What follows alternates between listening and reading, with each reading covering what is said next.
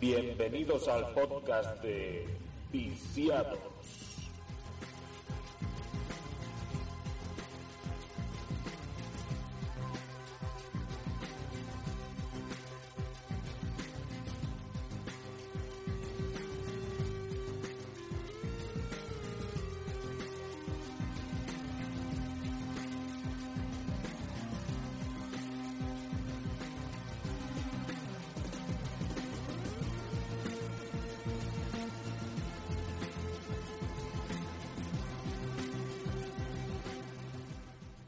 Tal, damas, caballeros, familia Viciados Podcast? ¿Cómo estáis? Bienvenidos a un nuevo programa. Estamos aquí de vuelta con todos vosotros. Teníamos ganas de dar guerra otra vez. Y venimos hoy con un tema que yo creo que os va a gustar. Un tema que yo creo que puede ser divertido, que puede dar lugar a muchas recomendaciones y a muchos temas de conversación. Y bueno, pues estamos aquí listos. Vamos a ir presentando a las tropas. Estamos con Rafa Tiex de Juego. ¿Qué tal, Rafa? ¿Cómo estás? Hoy soy el primero. ¿eh? Bueno, hay que, hay que ir rotando. pues nada, encantado de estar aquí, como siempre, de hablar de videojuegos y nada, este es el primer programa de 2019 que hacemos, así que a ver qué, a ver qué tal va. Bueno, y vamos a hablar hoy de segundas partes, que están bien, buenos juegos de segundas partes, ¿no? Que esto es un, un tema, Rafa, comentabas tú hace un momentito que en el cine siempre se dice mucho aquello de que la segunda parte es peor, ¿no? En videojuegos vamos a ver que yo creo que está más repartida la cosa. Sí, sí, yo creo que en videojuegos esto se ve mucho mejor y el resultado es mucho mejor casi siempre, por muchos motivos por, que ya iremos comentando a lo largo del programa. Pero sí, sí, hay segundas partes muy buenas, que superan al original o no, no tiene por qué superarlo, pero puede ser una buena segunda parte. Exacto. Muy bien, estamos aquí con Mosfidri, Adri. ¿Qué tal, Adri? ¿Hasta cuándo se puede decir feliz año? Pues bueno, se puede decir ya.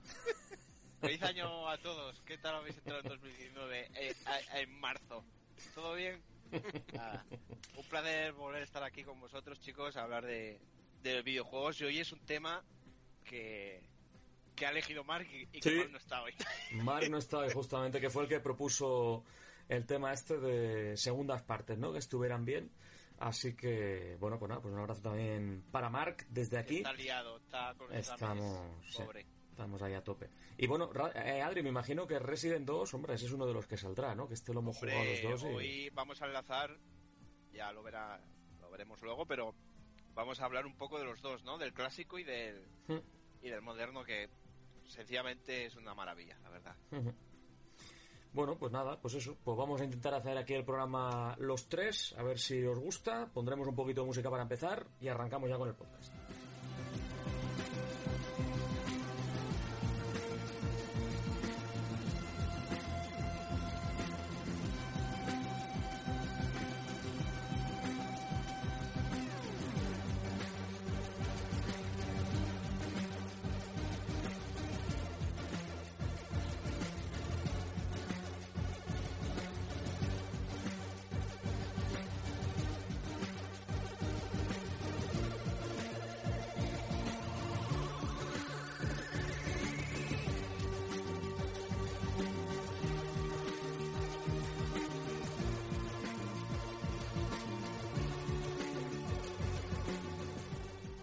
Familia de viciados, pues lo dicho, vamos a dedicar el programa de hoy a hablar de segundas partes de videojuegos que, según nuestra opinión, están muy bien. Yo, la verdad es que no había entendido muy bien el tema, debo confesar, cuando lo, cuando lo propusimos. Nosotros muchas veces, a lo mejor entre nosotros vamos proponiendo ahí temas, oye, podríamos hacer, esto, podríamos hacer lo otro. Y cuando lo comentó Mark, hace ya unas cuantas semanas, eh, Claro, yo había entendido que eran segundas partes que superaban al original. Luego ahora aquí hablando entre los tres, eh, en principio la idea era más bien que no tenía por qué superarlo, simplemente una segunda parte que estuviera bien. Pero bueno, tanto un caso como otro, como ha dicho Rafa al principio, eh, nos sirve. O sea que van a ser segundas partes que merecen la pena. Y bueno, lo que quería un poco, antes de empezar con el tema, Rafa, comentarte a ti, tú que a ti te gusta muchísimo el cine, eso, ¿no? Que, en el cine es, más habitual, por lo que sea, ¿no? ¿Qué, explicación puede haber para que en el cine haya más segundas partes que no llegan al nivel de la original? Pues yo creo que en la mayoría de casos suele ser porque la primera es muy original y es algo que no se había visto nunca y la segunda lo que hace es continuar pues esa primera parte. Entonces pierde un poco de esa efectividad no de, de ser algo más chocante, ser algo original y no sé, hay muchas segundas partes que, que pues eso, que se dice que no es mejor que la original y que en todo caso pues eh, aprovecha el éxito de la primera para, para extender un poco, Mm. pero bueno. Claro, claro, pero bueno, pero eso, eso en videojuegos, esa explicación en videojuegos también podría ocurrir. Es decir, en un videojuego también, hasta cierto punto, muchas de las mecánicas de la primera parte y lo que es la ambientación, el universo, no- normalmente se suele mantener.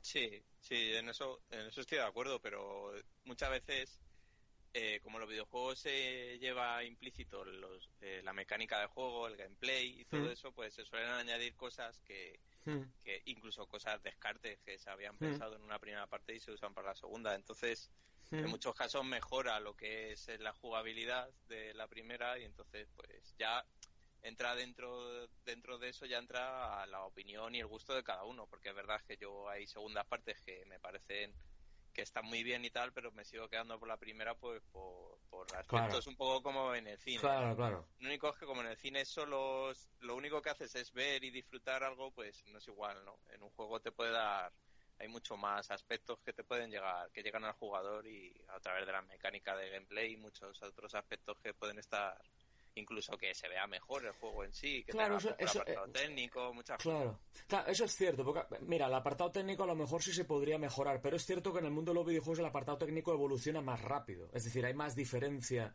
en tres años de, de videojuegos a nivel técnico seguramente, sobre todo si te vas a generaciones antiguas, a lo mejor la primera parte salía en 16 bits y la segunda parte salía en 32 bits. Entonces ahí ya tenías formato CD, mm, polígonos y demás, ¿no? Claro. Pero, y, claro, y además de eso, claro, has dicho lo del gameplay. Y es cierto que quizá esa parte interactiva de tú mismo estar controlando, eso en el cine no existe. En el cine es simplemente ver la historia. Entonces, como la historia no esté al nivel, pues ya se te cae un poco el, el tema. Claro, se pierde, se pierde mucho y es por eso por lo que siempre se suele decir eso, ¿no? De que las Mm. segundas partes nunca fueron buenas, aunque hay hay a- cosas, por ejemplo, a mí Terminator 2 me Terminator gusta 2. más. Claro. Terminator 2, eso Siempre se- es... Siempre se menciona la misma, pero yo qué sé. Ahora hay muchos. El Padrino 2 a mí me Claro. parece mejor que la primera también, por ejemplo. Luego también muchas- depende, depende del gusto, hombre. Claro. Claro, Porque una cosa yo creo que también es que eh, te guste más a ti a nivel personal y otra cosa es que sea mejor. Es decir, Eh. Puede ocurrir, claro, que es lo que estábamos comentando, puede ocurrir que a ti personalmente te guste más la primera parte, pero que objetivamente la segunda sea mejor. Podría ser también un, un ejemplo, por ejemplo, pues con, con Alien, ¿no? Yo creo que hay mucha gente que prefiere. Aliens, la segunda parte, porque es una película pues más completa, con más acción. La primera es como más, no sé, como un poquito más artística, o no sé cómo decirlo, ¿no? Es, Sí, o sea, que al final también el gusto influye mucho. La primera es. La segunda es como más superproducción en Hmm. plan de Hollywood, de, de, por de estas que palomiteras, y la primera es una peli de terror. O sea, que son. Hmm. En ese caso yo creo que son muy diferentes y, Hmm, y no sé. Yo me quedo más con Alien, con la primera. Con la bueno, primera. La segunda también me gusta mucho. Pero bueno, es como, y en el mundo de los videojuegos, por ejemplo, la saga Silent Hill, a mí el primero es el Eso que me- me- me ha sorprendido, me ha sorprendido porque has dicho que te gusta más el primero, ¿no? ¿A ti? Sí. Sí. Objetivamente es peor juego por muchas cosas, pero para mí eh, el primero es el mejor. O yo qué sé. Por- me llegó en ese momento lo que sea. Es que muchas veces en esto de los videojuegos, al final, yo creo que al- en las sagas en específico, al primero que juegas es siempre tu favorito. Te marca más, ¿no? Quizá un Sí. poquito. Puede ser. Y es por eso, porque es la novedad. Y yo creo que es un poco como en el cine en ese aspecto, pero no sé. No sé, es que, hay, es que hay muchas cosas que influyen, pero bueno, que yo creo que aquí vamos a comentar buenos juegos. Hombre, y, que, y- y que llevan claro. un 2 en el título. Claro, claro, que llevan un dos. Exacto. Sí. ¿Alguna cosita más, Adri? Yo creo que más o menos es eso, ¿no? Eh, Sí, estoy con vosotros, la verdad. O sea, no, no tiene por qué ser segundas partes siempre fueron malas o lo que sea. Pues lo que decíais de Alien. A mí, por ejemplo, Alien, pues me encanta, pero Aliens, la segunda, Hmm. también es. Hmm. No sabría con cuál quedarme, por ejemplo. Terminator 2 está claro que está en mi top, es de mis películas favoritas. Y bueno, sí, luego hay mucha morralla, pero bueno. De hecho, de hecho ya que está, lo decimos, va a salir ahora. No es una segunda parte, pero es una segunda película de Doom que huele. Huele. Huele a gato cómo Huele, a ga- mierdas mejores. Huele a gato sí, sí. Madre de Dios, pobre franquicia en, la- en el cine. Pero Bueno, esto, hecho, esto, ¿esto cuándo sale? Esto de... Pues no lo sé, pero va a salir en formato DVD, o sea, no va a llegar ni al cine. Y ah, no lo pasa primero por que- el y- cine. Hostia, eso no, ya y da... lo, y Eso... lo uh, primero que han dicho el tuit de Doom o de Bethesda da- han dicho nosotros no tenemos nada que ver con la peli, ¿eh? no os flipéis. hostia. Hombre, la, la primera era si Era ves graciosa. como- si, si la ves como lo que es, porque no deja de ser cine, yo no sé si ya serie Z, no sé si llega a ese nivel, pero de serie B cutronga, yo creo que no está tan mal, era entretenida. Lo Oye, mejor tiene- que tiene esa que- película, todos lo sabemos. el es guiño la este, ¿no? de- Claro. En primera persona. Exacto, Ya está. como si fuera... mm. Ahí di- discuto un poco, pero bueno. Eh, ya está Rafa, tío. Joder. Pero sí, hombre, que, que la primera película que se dejaba ver por lo menos, hombre, que si te Sí, mola sí. así el cine de ciencia ficción, un poquito tema espacial y Claro, eso, pues hombre, que, que puede estar entretenida, ¿no? Pero... a veces hay, a la- al cine hay que pedirle lo que da y no hay que pedirle más. Y hay películas que están hechas de una manera y, y ellos mismos lo saben que la están haciendo así. Y yo creo que Dune sabían lo que estaban haciendo, o sea que mm. y por ello no creo que sea una peli no sea es una peli entretenida y está bien pero esta nueva pinta pare- es peor que, que una peli hecha de fans o sea Es que, eh, yo, es que me, me- me indigno y lo tengo que decir porque me, me indigno. O sea, Doom es. ¿Qué es Doom? Doom es un marine en el infierno. Bueno, no siempre, pero en el infierno matando demonios. ¿Por qué cojones hay que inventar otra eh, historia? No sé, no lo entiendo. Bueno, pero, pero es que esto va- pero esto me imagino que estará también con esa idea, ¿no? ¿O es que la historia la van a cambiar? pues no sé Eh, eh, sé, aquí hay, aquí creo que la prota es una chica, que Sí. de eso no hay, No pasa no nada. pasa nada, claro. o sea, puede ser una Chica chica, marine, que, que ¿eh? te reviente eh, Claro, por claro. todos los sitios, o sea, o sea, que yo por mí genial, pero al parecer también hay otro grupo de, de, de tíos, como en la primera de Doom, y eh, no sé, tío, es que he visto, ni siquiera he visto, he visto el teaser y ya me ha dado cáncer de sida, tío, o sea, no, Hmm. no, no, no sé. Bueno. No Bueno, concibo. Y mira que soy de la gente que me, me da igual ver una película mala que si me ha gustado, pues tal. Pero es que esta, no sé. Bueno, pues ya lo veremos, ¿no? Cuando salga habrá que verlo. que sea por las risas.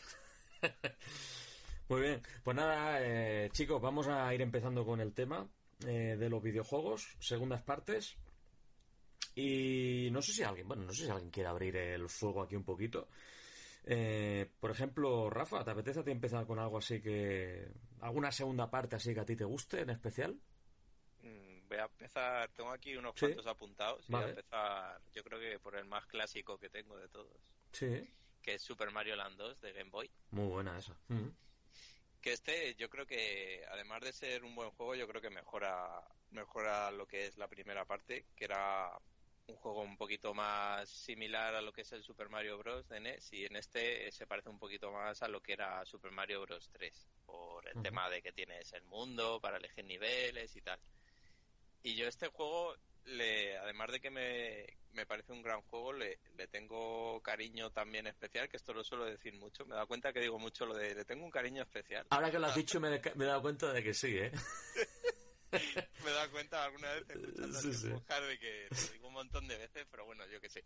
Me sale así. Y recuerdo lo recuerdo la, la hobby consolas por aquella época, que era de las revistas que había en las, en las tiendas, que salía, salía este juego y tenía la revista manoseada, triturada, no sé las veces que la veía porque era el juego que me iban a llegar por, por navidades. Y recuerdo de cuando me llegó a mis manos y me pasó un poquito como, como en el de las tortugas ninja de, de Game Boy, el primero de todos que en el, pri- en el primer día casi lo llega al final. Y yo creo que eso es una de las cosas que Super Mario Land 2, que bueno, no tiene por qué ser mala, pero es un juego que no es muy difícil, que te lo puedes terminar en una sentada. Otra cosa es que te dediques ya a sacar todas las cosas que tiene y tal, pero llegar al final no es algo que sea muy, muy largo. Pero bueno, yo creo que es un título que mejora al primero en muchos aspectos, eh, entre ellos lo de la selección de mundos, que es un poquito más variado a mi entender, que tienes un montón de, de ítems nuevos, eh, lo de las orejas para volar, no sé, tiene muchas cosas que, que en parte mejoran al primero y yo creo que es un representante de lo que es una buena segunda parte en el mundo de los videojuegos. Y no sé, que puede- se pueden comentar muchas cosas, pero... Hombre, yo, sí, yo ya que has sacado el tema, ¿eh? Pues eh, como es Game Boy en este caso, pues hombre, que, que encima en la- en época yo creo que, y eso es un plus que tienen todos los juegos portátiles de la época, en este caso todos los de Game Boy o Game Gear, la consola que queráis poner de ejemplo, eh, el hecho de poder jugar a algo de esa calidad en, en, una portátil, que es algo que a día de hoy ya damos como totalmente normal, eh, pero claro, es que eso jugaron en su momento en portátil, eso era un punto muy grande. Sí, hay que tener en cuenta también, si lo comparamos un poco, no sé si aquí vamos a estar comparando con el segundo con el primero. No, no, no necesariamente, no es que este es como es, es como un juego más abierto, luego tenía lo de guardar la partida, que también estaba chulo, que me hacía mucha gracia como por aquel entonces como se borraba la partida, que Mario se transformaba en una bomba y te metías por la tubería, ¿no? Tenías tres tuberías para guardar la partida y cuando te la borrabas pues se transformaba en una bomba y se metía y explotaba y borrabas así la partida, no sé. Son, son detalles Nintendo, claro, hombre. Nintendo, pero no sé, a mí me llama mucho la atención en su momento y la fase esa en la que te tenías que meter en una burbuja, bueno, una burbuja, era un moco de, un hipopótamo, yo creo, pues le salía por la nariz. O sea, te iba volando por la fase, que tenía un montón de...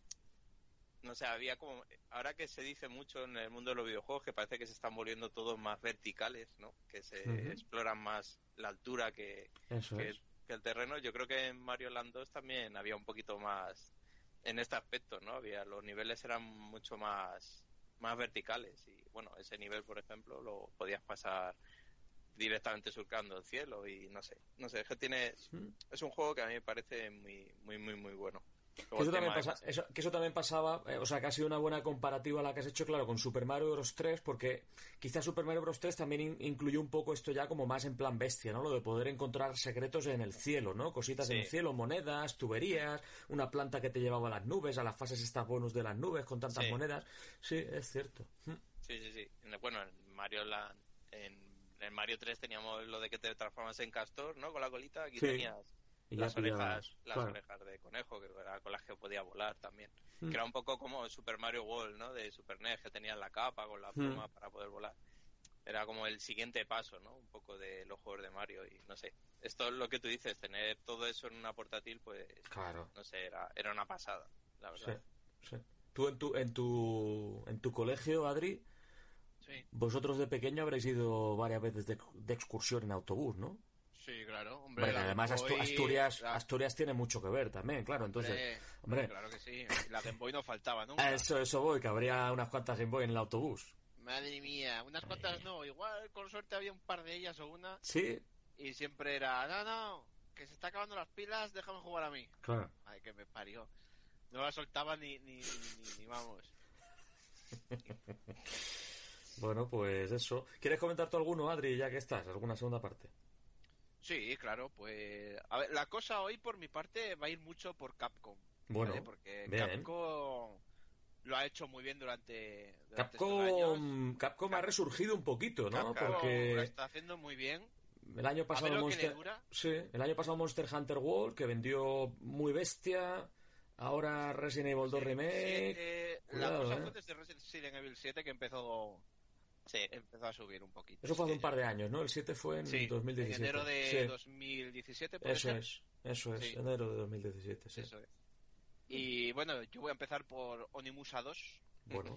ya vosotros sabéis el amor que le tengo a esta saga porque es algo que, que, me encanta. Y dentro de poco vamos a tener algo no voy a decir que sea un Onimusa camuflado ni nada, porque es más bien un Tenchu, que es el Sekiro eh, de, de sí, más iba a decir de hmm. Bloodborne, no, de, de From Software y, estoy deseando catarlo, la verdad. Y bueno, Nimusa 2 eh, eh, fue algo que, esperé con mucha ansia, la verdad, y que fue un juego que tardé en tener, dado que el primero, bueno, me lo regalaron en un cumpleaños, que, que vi la cinemática en, en televisión, en un programa, todavía me acuerdo, un programa que había en, en Antena 3, eh, Desesperado, algo así se llama el programa. era un, era un, ¿De qué programa. Un, Desperados o algo así se llama el sí, pero ¿de qué iba? ¿De qué iba el programa? De nada, eh, noticias juveniles y cosas así. Ah. Que estaba presentando el chico este de Pasapalabra. Pues, el rubio este, ¿no? ¿No es rubio? Sí, no me acuerdo cómo se llama. Sé quién dice, sí. Sí, estaba presentando, y la Kira miró esta, y lo presentaban. Y había una apartado que era de videojuegos y enseñaban la cinemática del primero y que flipé. La cinemática del primero flipé cuando le atraviesan a Nobunaga con la, con la flecha de la garganta. Dije, este, este juego tengo que jugar, esto es la hostia. Y efectivamente me lo regalaron. me enamoré del juego, no me lo acabé porque me quedé atascado en un sitio, que es que a día de hoy si lo juego me lo paso a la primera, pero cosas que te pasaban de, de crío.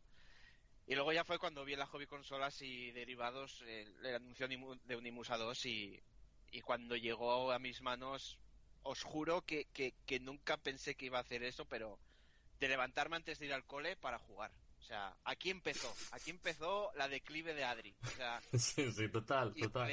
Me levantaba antes de ir a clase para jugar a, a, a Onimusa 2, que más tarde en el instituto lo haría con Final Fantasy X, pero eso ya es otro tema.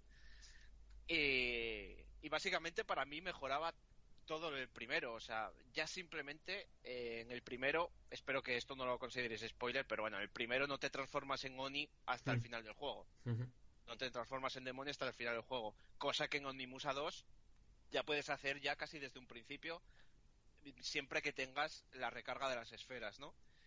Eh, y bueno, como, como temas jugables nuevos, pues tenías, bueno, ya sabéis que en Onimusa tenías cuatro armas, por- creo que eran cuatro armas, sí, que las podías mejorar a medida que ibas avanzando en el juego, mediante almas de los demonios y cosas así. Y Onimusa 2 eh, te presentaba al, al, al prota, que es Yubei, que por desgracia no lo han vuelto a sacar en ninguna entrega más, porque es un personaje que me, a mí me gustaba bastante. No tanto como Samanosuke, ¿era el primero? Sí, pero bueno, me molaba también. Y en Onimusa 2 implementaban también jugar con otros personajes que te ibas encontrando en, en, el juego, que no me acuerdo ahora cuántos eran. Eran el tirador, el gordito y no me acuerdo si había alguno más. Y que cada uno tenía su... Hombre, estaban más limitados. Estos personajes estaban más limitados porque no tenían los poderes de Yubei. Pero era bastante... Era bastante entretenido explorar mecánicas nuevas, la verdad. Y es un juego que es la hostia. Es la hostia. Yo ya lo digo, que me enamoró. Todavía me acuerdo cuando me lo encontré en un videoclub que estaba ya chapando a 10 euros y dije yo, ¿cómo? Hostia. Para mí. A 10 eu- eh, tiene el lomo un poco tocado, pero joder, es que, la que en aquella época por ese precio... A- Adri, una- una cosa ahora te, te voy a comentar, así sobre la marcha que has dicho esto. Mm, ¿Tú no crees también que con el paso de los años se ha perdido un poco ese... mm, no sé cómo decirlo? Mm, Lo de encontrar una ganga por un Sí, juego. sí, o sea, que, sí, quiero decir, técnicamente, si te sigues encontrando un juego que sea complicado de conseguir a un buen precio, está de puta madre. Pero tú no crees que eso cuando ocurría hace un montón de años también tenía como un poquito más de... como que te Hombre, hacía más ilusión. Aquella, aquella, claro, aquella época no había los medios que había ahora. Eso es. Aquella ni tenías Ebay, bueno, Claro. si tenías internet, Bueno, y ver quizás, sí. sí, pero no, oh, joder, no era como ahora, ni de coña, vamos. O sea, antes eso lo he dicho, te encontrabas una ganga y ahora, bueno, ahora si sabes buscar, pues te encuentras miles. Depende Eso de qué juego busques, claro Hmm. que sí. Pero sí, sí, eh, esa magia, Hmm. magia no sé si decirlo, esa Sí, sí, sí. suerte, Sí. esa suerte. Pero, pero sí, y con Unimusa 2 y con otros muchos me ha pasado también, por suerte. O sea Hmm. que eh, ya simplemente todavía me acuerdo de cuando encontré la edición Subsistence de Metal Gear Solid 3, que no la he vuelto a ver en mi vida, esa edición de segunda mano. La gordita, la que tiene. La gordita, sí, sí, la que Mm. te venía con los tres DVDs. Que te Sí. con los de MSX y todo. Es que hay que tener en cuenta que, que antes los videojuegos no bajaban tan rápido de precio. Claro, mucho menos. Ahora es, ahora. ahora es acojonante. Precisamente lo Sí. comentaba el otro día con un amigo que, que, que, que vamos. Mira, precisamente, ahora que dices esto, Rafa, eh, estuve el viernes en el game y he visto el Assassin's Creed Odyssey. Por 30. Odyssey es el nuevo, ¿no? Sí. Sí, sí. Estaba, estaba con la caja de cartón a 24 euros. Ah. Sí, sí, Que acaba de salir. O sea, es increíble. Sí, sí. Sí, es eso. Es que antes, yo que sé, antes tenías que esperar las ediciones Platinum o, yo- o encontrarlo por ahí como te ha pasado a ti o Que por eso na- lo- por- o que por eso nacieron, ¿eh? Claro. Hoy en día es muy fácil. eh, Yo que sé, hay juegos que dices, mira, este me interesa, pero ya tienes eso de, voy a esperar un poco a ver cuál- si baja de Claro, precio y tal. Y, y Y tú lo- mismo lo has dicho, Rafa. Yo esperaba las ediciones Platinum muchas veces. Tengo un montón de juegos de Claro. en caja Platinum que ahora las veo y me da rabia. Porque me gusta más la portada original. Pero bueno, son mejores que las de PSP. Pero bueno. Sí, sí. Y en el caso de un Mimusa 2 no has dicho nada de la, de la intro de ese juego, que hasta... Oh, hasta- Pero, pero es que O- eh, Onimusa en general, que por cierto, estaba detrás Inafune. Estaba de Mm. productor, que Inafune, en, Sí, sí. el, en el 2. Y, y es que tanto el 1, el 2, el 3 tienen unas intros Bueno, la del 3 yo creo que, que la he visto mil millones de veces, ¿vale? Con Jean Renault y, y el Samanosuke este. Tenía unas intros in- in- increíbles, la verdad. Bueno, Capcom, Capcom en estado puro. Es que no, no, no había otra. Sí, aquí hay, hay que decir que la, la intro, como muchas veces hace Capcom, se la, se la hacen una empresa externa, que no la hacen ellos. Y es igual que las... Me acuerdo cuando salieron las intros de, de Resident Evil 5, las FMV, no digo el juego, Sí. que, que llamaban la atención. A mí me impresionaron y tal, y las había hecho una empresa externa, no, la, no las hacía la propia Capcom. Y aquí, no me acuerdo cómo se llamaba, la, no era algo de robots. No sé si era robots No o- sé. la que hacía esta intro y, a- y hasta mucho tiempo después para mí era la mejor intro CGI que había visto jamás. O sea, era, era una barbaridad esa, esa, in- esa introducción, que hoy en día se ha perdido un poquito eso, ¿no? Antes tenías un poco el espectáculo este inicial, ¿no? De presentarte el juego ahí con Sí. la FMV. Sí. Hoy en día ya, hombre, se hace de otra manera y tal, pero que yo Nah, recuerdo a, de día, su a día. día- a día de hoy, ¿qué pasa, Rafa? Rafa? A día de hoy te enseñan el juego con una CGI y ¿qué es lo siguiente que ves en Twitter? Porque es Twitter. ¡Esto es humo! ¡Mierda! ¡Esto es humo! ¡Dios! ¡Enséñame el juego! Sí, sí, ¡Dámelo pero- mañana ya! Me refiero a las FMV que había Sí. antes, no el- la presentación y tal, no sé, que, que a mí me llamaba mucho la atención. de- Yo de hecho ponía el juego en un juego nuevo y esperaba que tuviera su intro inicial y no sé, los Amimusa eso lo hacían muy bien, la verdad. Tenían su, su intro ahí perfecta. Pues eso, que juegazo, Sí. básicamente. Juegazo. Y Yo este tengo una curiosidad que si alguien si está escuchando a aquel que le presté los Mimusa 2 de, de PlayStation Ay. 2 que me, que me lo devuelva porque desapareció de mi colección porque alguien se lo presté es que no me acuerdo ya ni a quién fue y no me lo devolvió jamás así que eso, eso, eso da mucha rabia, tío. de hecho hace me pasó porque fui a cogerlo porque yo tengo los juegos de Play los tengo guardados ya o sea porque no los hago- no los doy uso a, a día de hoy pero sí a veces te apetece poner uno, ¿no? Y enchufar la consola. Y recuerdo hace años de, voy a poner los mismos a dos. Y venga a buscarlo, venga a buscarlo, venga a buscarlo. Y no estaba por ningún lado. Alguien se lo quedó. Pero bueno, que si lo estás escuchando, pues que me lo devuelvas. Eso es. Joder, Rafa, te daría el mío si fuese porque no quiero dártelo. Que no, hombre. No, eso además era baratito de, de conseguir, ¿no? Ese tiene que ser No se ve tanto, ¿eh? ¿No? No, se ve poquito, sí. Se ve hecho, menos que el- el- los, el- los Onimusa, buf. Pero el, primer- el, primer- el primero, el primero es bastante común. sí. Sí, pero en su versión Platinum. Y el Vale. 3 también se ve bastante. Pero el 2 Eh, no, no el, te el, creas, cua- eh. eh, el 4, olvídate. El 4 ni, ni, ni, ni vamos. O sea, el 4 no lo veo de segunda mano ni siquiera ni cuando salió. Sí, es que yo creo que de ese juego salieron pocas copias. eh. Y es un juego súper infravalorado para mí, ¿eh? Para mí es, no sé si decir el mejor, pero de los mejores de la saga. Pero bueno, quién sabe, ahora que ha salido el primero remasterizado. Claro, pueden Sí, a, ver- a aprovechar a el ver- tirón. a ver cómo reacciona la gente. Claro. Yo me lo aprovechan y, que... Y lanzan el 2 también remasterizado. Estaría bien. Ojalá, ojalá, Rafa, tío. Uf, madre Lo que pasa es que eso sería-. Eso sería para que hubieran remasterizado todos. La, la trilogía por lo Sí. menos. Por lo menos los tres primeros, claro. De hecho, tam- esperábamos, nosotros hablamos un día de, Porque de que estaría bien que los lanzaran. Y luego lanzaron el primero nada más, pero Lo digo porque el remaster del primero es bastante normalito, vamos a Ah, decirlo Sí, así. además, ¿eh? además, además han cambiado la banda sonora. Es un remake tirando a lo bajo, ¿eh? sí, está, es básico. Es- Muy básico. O sea, lo- lo- han cumplido con lo mínimo que tienes que cumplir para hacer un remake, o sea, un, perdón, un remaster. Hombre, el remaster de Semue no es. Es mejor.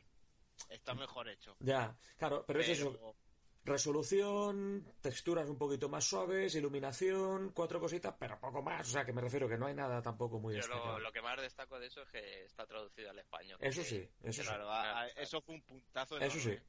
enorme. Es lo que más destaco de esa versión. Sí. Pero bueno.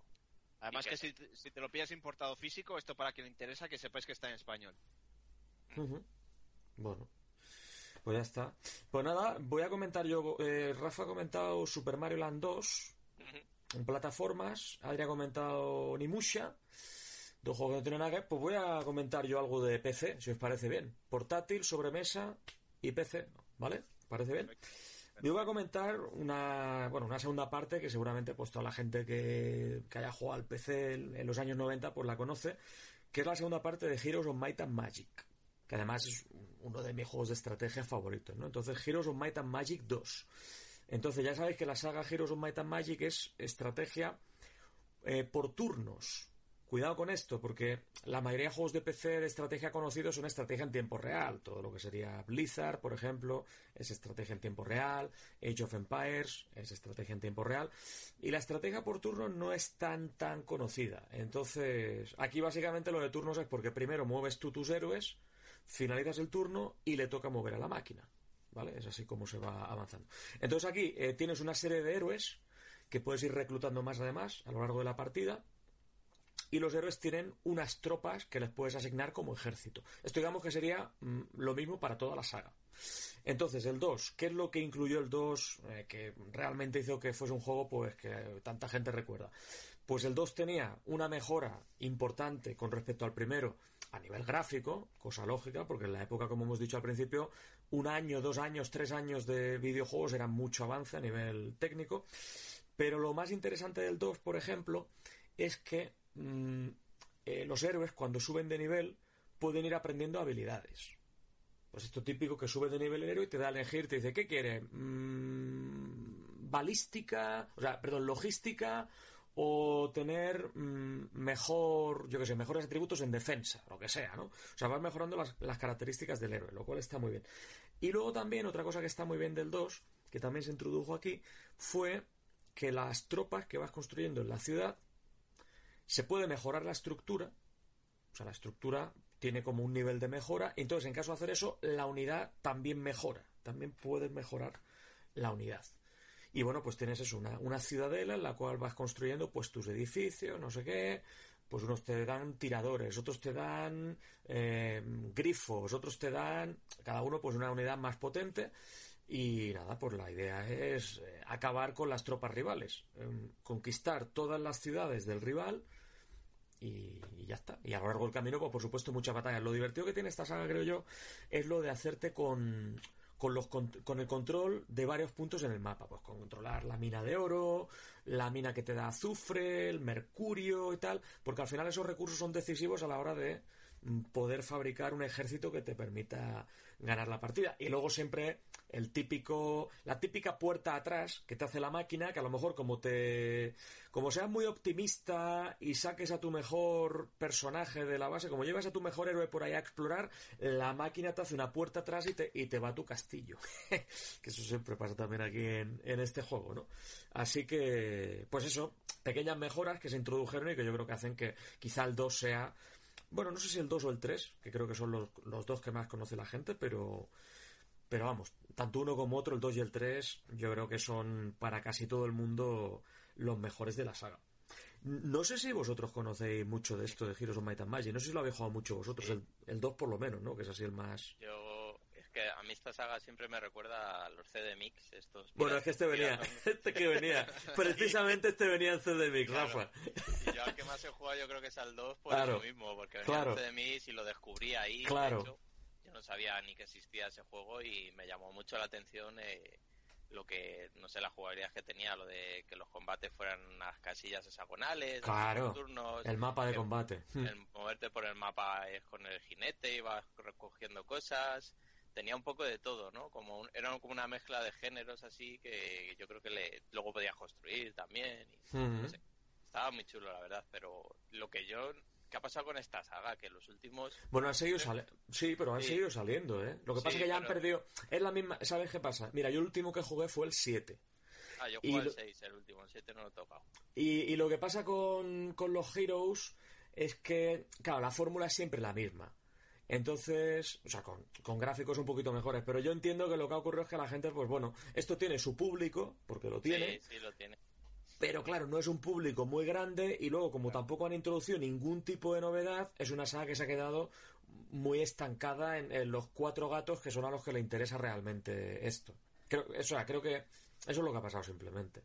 Sí, pero yo por lo, yo al 7 no he jugado, pero sí he leído críticas y comentarios y hablan de, de que han incluso han suprimido cosas que había en otros Hmm. juegos y tal, Sí. y por hacerlo más accesible, lo típico Sí. ahora, ¿no? De hacer los juegos más Sí, accesibles. el, el 6 ya también. El 6 ya también metía algún cambio. Y, y Yo al lo noté final. como más, más simple todo. Yo juego al 6, Sí. al 7 me llama la atención y siempre lo tengo, Hmm. lo tengo ahí en la lista de deseados Hmm. por pillarlo algún día de ofertilla, pero. Pero no sé, me echa para atrás eso, que parece como que ya solo importa actualizar apartado técnico un poco para que no parezca de. Justamente. Y sí, y, sabes qué, y sabes qué pasa además, eso es cierto, y sabes qué pasa además, que este tipo de juego, para mí personalmente, como que, no sé cómo decirlo, pero como que lo entiendo mejor o como que se juega mejor, como que es más intuitivo darte cuenta de todo lo que está pasando en pantalla, porque hay que tener en cuenta que en estos juegos hay que estar pendiente de un montón de cosas. Sí, sí. De lo que he dicho, de que no te haga una puerta atrás la máquina y tal. Entonces yo creo que los gráficos que tenían los Heroes of Might and Magic clásicos son mejores para, para entender y para visualizar el desarrollo de la partida que unos gráficos más, más avanzados, más realistas. No sé cómo decirlo, pero pero creo que se juega mejor a los clásicos incluso por ese motivo. Puede ser. para mí, por lo menos, ¿eh? Para mí. Que no le haya sentado bien el salto.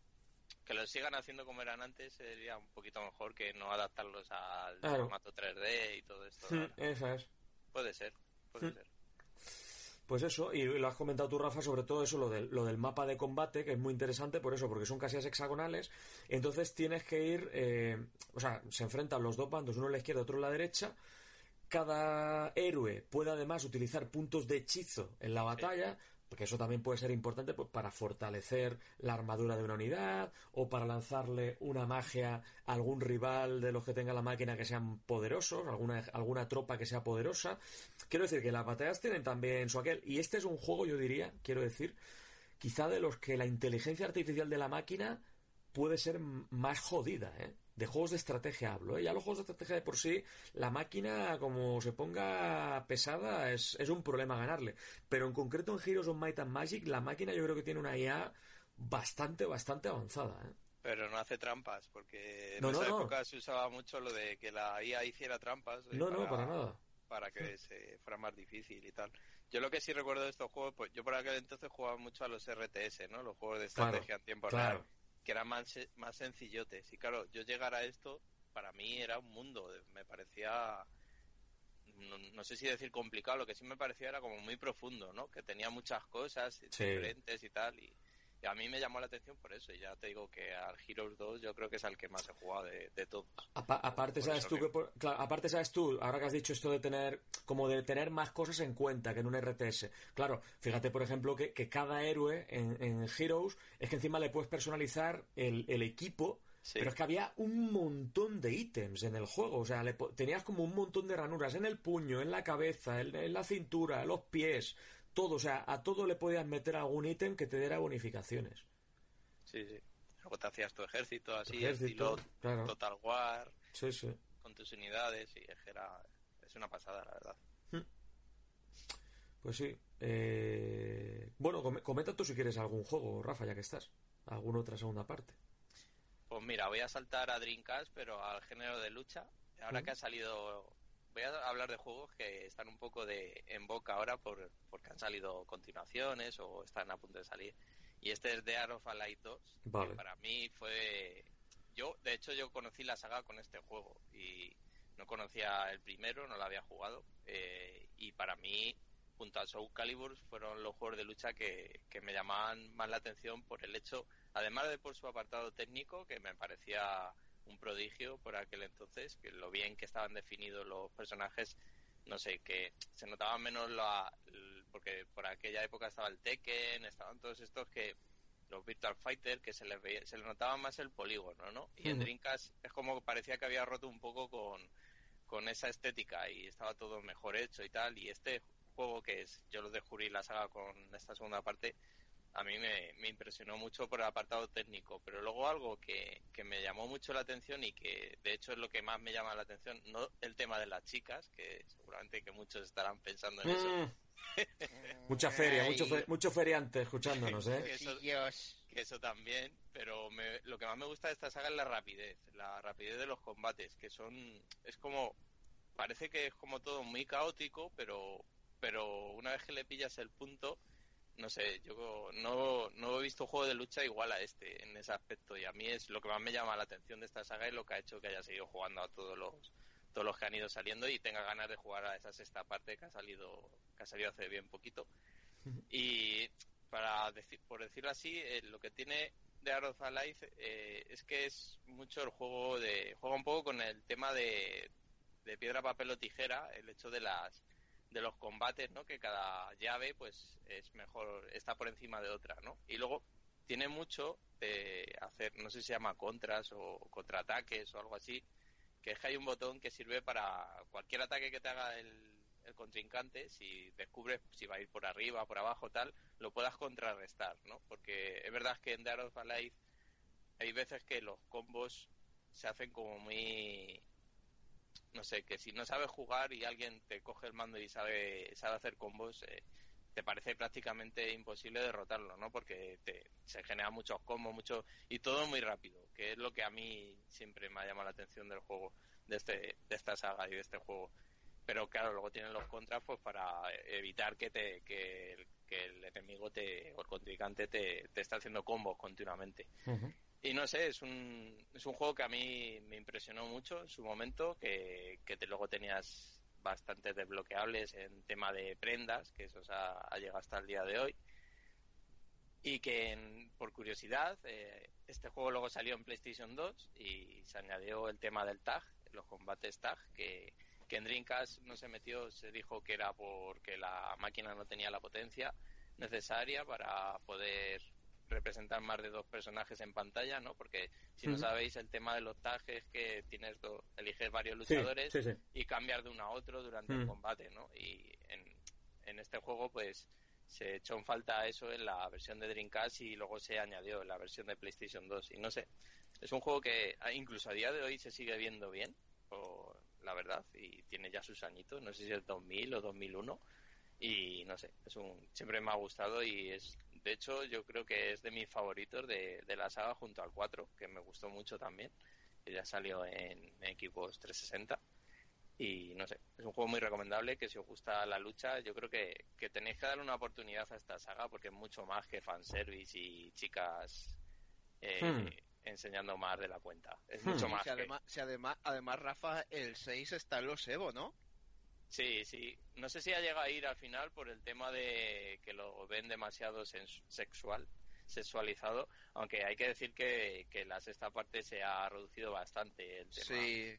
De, de, de todas formas, eh, la saga se ha ido un poquito a la mierda con el... No me refiero como, como género de lucha, ¿no? Que eso, al parecer, sigue intacto. Yo apenas conozco la saga, pero el tema de, de los micropagos se les ha ido de madre. Sí, Con el te- sí, sí. Sobre todo con el 5, que han sa- sacaron no sé cuántas versiones. Eh, si te comprabas todos los trajes, el juego se te subía a una burrada, no sé si a mil euros, una cosa así. Sí, sí. Una- Joder. Una puñetera burrada. Y creo que por el 6 va por el mismo camino. Y eso que Sí. decían que lo iban a aflojar un poco. Pero bueno, porque juega mucho con el tema de... Porque si habrá gente que juega este juego simplemente porque salen chicas y las pueden Claro. poner ro ropita Ahí y saca, tal, sacan eh, tajada, claro. y ellos lo saben y de ahí pues es donde van a sacar pero son cambios estéticos que no tienen nada que ver con el juego en sí y la jugabilidad o sea que no tú Pues te sí. compras el juego y vas a poder jugar al 100% a él único Sí. que no a lo mejor no puedes equipar un trapito nuevo a, a tu personaje femenino favorito o masculino porque también hay trajes masculinos que enseñan también bastante Claro. chicha o sea que no solo son las chicas pero que hay mucho más que eso, ¿sabes? Porque a mí siempre lo que me fastidia es que sale una nueva entrega y se habla más de las físicas de los pechos, eh, es, los sí. trajes de... eh, lo- ahora enseño aquí el escotazo y tal, y, y no se habla del juego en sí, ¿no? Que a mí me parece muy buenos juegos de lucha, de hecho, no sé. Tiene un estilo de combate que, que no encuentro en otro juego. La velocidad, y- y- todo. y ma- y aprovecho para matizar que no, que no está los Evo. No está Es el, ese, es el Samurai Shadow nuevo el que han metido, el que va a salir. Es que yo creo que le, leí hace bien poco que era por eso, porque lo veía muy sexualizado y Sí. que no lo llevaban por eso. De hecho, bueno, lo, cuando presentaron el juego hicieron una presentación un poco rocambolesca a la japonesa, que, que la verdad es que eso podían Ah, haberlo- sí, que salieron podría- dos chicas y tal, ¿no? eh, que se daban así golpecitos en los pechos ahí. Pero qué cojones me estáis diciendo. ellos, ellos en su línea. Madre mía. Eso línea. son japonesadas que, que yo no, no llegaré a entender nunca, pero Tan claro. avanzados en una cosa y tan atrasados Claro, es en que me otra, hace gracia. Es verdad que, que yo me quejo de que solo se ve eso, pero claro, si luego venden eso, pues que, que van a hablar de ello, ¿sabes? Claro, Sí, eso es. me fastidia, me fastidia por el hecho de que son buenos juegos de lucha, la verdad. Y son muy divertidos y yo creo que es muy accesible, lo puede jugar cualquier persona y no sé, está, están bastante bien y no sé, los últimos tienen modos historia que están dentro de que caben no están mal y no sé, que yo creo que si te gusta el género de lucha le des una oportunidad porque están, están bastante bien. Bueno, pues pues ahí está la recomendación. Adri, estaba pensando, mmm, podríamos comentar, eh, si, bueno, si quieres ir empezando tú, pero podríamos comentar en conjunto Resident Evil 2. Hombre, claro. Por Porque es un juego que, como lo he comentado un poquito al principio también del programa y tal, pues, eh, pues seguro que hay gente que tiene ganas ya de que hablemos un poco de él. Así que, pues nada, empieza tú si quieres, que te toca a ti, y yo pues añado alguna cosilla y, y luego ya sí, también esto me podemos, podemos ir comentando. Conjunto, ¿no? Vale. poco. Eso es, sí. Nada, Resident Evil 2. ¿Qué, qué vamos a decir que no se haya dicho ya, no? O sea, eh, fue El mi primer contacto con el survival horror en los videojuegos. Fue esa época donde decían, eh, tío, pero si te da miedo, ¿por qué miras? ¿Que eres tonto o Hmm. qué?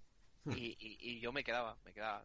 Todavía recuerdo mi hermano con la caja de cartón cuando llegó a casa con eso yo, pero tío, ¿qué es eso?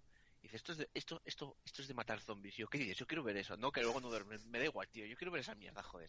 Y Dios, no dormía, pero me encantaba, joder. Siempre, siempre es algo que, que, que, que me he preguntado, ¿por qué me gusta tanto el terror en los videojuegos? Bueno, tanto. Eh, luego Sí, que te gusta, Out- eh. lo- sí, me gusta, porque un Outlast y cosas así me cuesta jugarlas, ¿vale? A pesar de que me guste. Hmm. Pero luego en, en el cine es algo que no me llama nada, el cine de terror. No, no, no me gusta. Sí, el cine gore, pero no el cine terror como tal, como pasarlo mal, ¿sabes? Hmm. Y, y- y Resident Evil 2 conseguía, conseguía eso en mí. Yo me acuerdo a, a aquellas tardes eh, el- ese paseo de, de- de cuando chocamos con el coche de, de- con Claire y Leon Ujú. y está en llamas y tienes que abrirte paso hasta la comisaría, ese paseo, ese trayecto de, de pasar por la canasta, por la canasta, Pero por me la gustaba, pero- baloncesto. Adri, me, me gustaba más en el clásico la llegada a la comisaría, tío. Sé por dónde vas. Sí, lo sé, lo sé, lo sé. Lo que pasa que quizás eso no lo deberíamos decir porque quizás sería un poco Ya, spoiler, vale, vale. pero pero bueno, sé lo que me quieres decir, sé lo Ujú. que quieres decir. Y, y luego, si quieres, entramos en detalles. Vale, ¿sabes? vale, venga. Y ese, lo que decía, ese pequeño tramo de la tienda de Kendo, eh, luego la cancha, y por fin llegamos a la comisaría con esa música, esa musicaza de- de- en el hall, que se me caían los pantalones al suelo. Yo, no sé si lo he dicho alguna vez aquí, pero yo, por ejemplo, en Resident Evil 2 y en Resident Evil 3, en la comisaría, yo siempre quitaba la música. Siempre entraban opciones, ¿Por o sea, qué? entra- entra- entraba atrás Vale. y hacía... ¿Pero por qué? ¿Por qué? eh, Eso no se hace tío. nunca. me cago, Adri, tío. Eso nunca se hace, estás destrozando la experiencia. Luego ya, fui, luego ya fui machote y, y dejé la música, pero al 50%, ¿vale? Claro, pero él, él prefirió destrozar la experiencia y no destrozar los calzoncillos. Porque claro, si no, Eso si no es, destroza la experiencia, los calzoncillos hay que... con un Mira, eh, cubo debajo mira, de la Rafa, silla o algo. mira, Rafa, siempre- Sentado en, una, en el cubo, ¿no? Rafa, yo siempre lo he dicho, ojalá pudiese volver a esa época. No digo que como, como un crío, ¿no? Pero como disfruto ahora como disfruto ahora los videojuegos, que ahora me gusta, pues eso, disfrutar muchísimo de la música, de los sonidos, de todo. Y en aquella época yo me acojonaba, pero aún así disfrutaba muchísimo. Y jugaba el triple de ahora. Joder, ya podía volver otra vez a esa época. No, pero eso no va a volver ya. O sea, ya Eso mentalízate. ya, a no sé que me toque la lotería. no Mentalízate que no. Pero, pero dicho, o sea, eh, eh, aquí estaba la creme de la creme de Capcom. En mentes como eh, Shinji Mikami, que Mikami aquí creo que está de productor o estaba ajeno al... No, no estaba ajeno al proyecto, estaba implicado de alguna manera, pero no me acuerdo cómo estaba. Y la cabeza pensante de, de Hideki Kamiya, que se sacó de la manga eh, eh, esta pedazo de, de obra de arte, ¿no? Que bueno, recordemos que Resident Evil 2 iba a ser otra cosa, iba a Hmm. ser Sí, Sí, iba a ser también ambientado en una comisaría, pero iba a ser con otros personajes. Iba a ser Leon, pero Claire no estaba definida. Iba a ser. eh, ay, ¿cómo era? Eh, Elisa. Ay, no me acuerdo cómo se iba a llamar. Elisa, no sé qué. Que era la versión 1.5, que hace bien poquito la liberaron entera. O sea, el juego no está acabado, pero sí que puedes jugar bastante. Sí, la- la Hace poquito, hace poquito que fue eso, sí. poquito para- sí. Sí, de, de hecho, hace unos años eh, había un tío que tenía la copia y la vendió por un pastizal. No me acuerdo ahora cuánto había. No sé si eran 3.000 euros o algo así. Y ahora, mira, ahora está Mm. Ahora está abierta para todo el mundo, ¿no? Y, y menos mal que no salió aquello porque sin bien era no era eh, era interesante, pero veas los escenarios super vacíos, eh, no era el rollo de Resident Evil que nos había transformado en la primera entrega, ¿no? En la, eh, en la mansión. Eh, todos esos toques, eh, no sé si decir barrocos o, o, Hmm. o cómo decirlo, esa mansión gó- gótica, entre comillas. Y luego ir a eso, ¿no? Y no, no. Por suerte echaron el proyecto por tierra, decidieron cómo empezarlo de nuevo y, y le salió la maravilla de, de, de Resident Evil 2, ¿no? Sí, Esa porque- comisaría que más, más bien que una comisaría es es un museo prácticamente, como dicen en el remake. Claro, claro, es un museo antiguo, antiguo claro. Eso es. Yo, Sí, yo antes, antes de que habléis, porque yo no he jugado al remake nuevo y tal, por comentar algunas cosillas de- Ujú. del, clásico, vale. Bueno, decir que es mi Resident Evil favorito de toda la saga. Eso, y ninguno. Ha habido muchos que me han gustado mucho, pero siempre tengo el recuerdo de que este me gustó más, por lo que sea, ¿sabes? No digo que sea el mejor juego, pero a mí es el, el que más me llenó y el que siempre sigo recordando. Y a mí lo que me llamó mucho la atención de Resident Evil 2, la primera vez que lo vi, es que, que hoy en día lo ves y no es tanto, pero en su momento me parecía súper realista el juego. Me da una sensación de realismo, de, de vivir una película o de estar dentro de una película, además por el tema de las cámaras fijas cinematográficas y tal, pero me, me, me flipaba lo que era el realismo del juego, que hoy en día lo ves y bueno, ya no es tan, tan así porque ya se notan las costuras y tal, te fijas en otras cosas que, que por aquel entonces no, no veías. Pero, pero eso, me llama la atención eso, me llama la atención que una vez te lo terminabas con un personaje, empezabas con el otro y cambiaban es. cosas Ahí está, ahí está. el segundo escenario, todo eso me parecía súper novedoso. Luego los temas de los personajes, el tofu y, y el otro, ¿cómo se llamaba? El Eh, Hank. el Hank también, que también estaban, un montón de secretos que por aquel entonces pues no estaba internet y los descubrías más con el boca a boca, ¿no? Que alguien te contaba, pues haces esto y tú no te lo creías, ¿no? Y luego lo in- lo intentabas hacer en el juego y salía y no sé. La verdad es que le guardo mucho cariño por eso al juego y no sé, me alucinó en su momento las intros también, las FMVs eran No, las- brutales, son, son increíbles.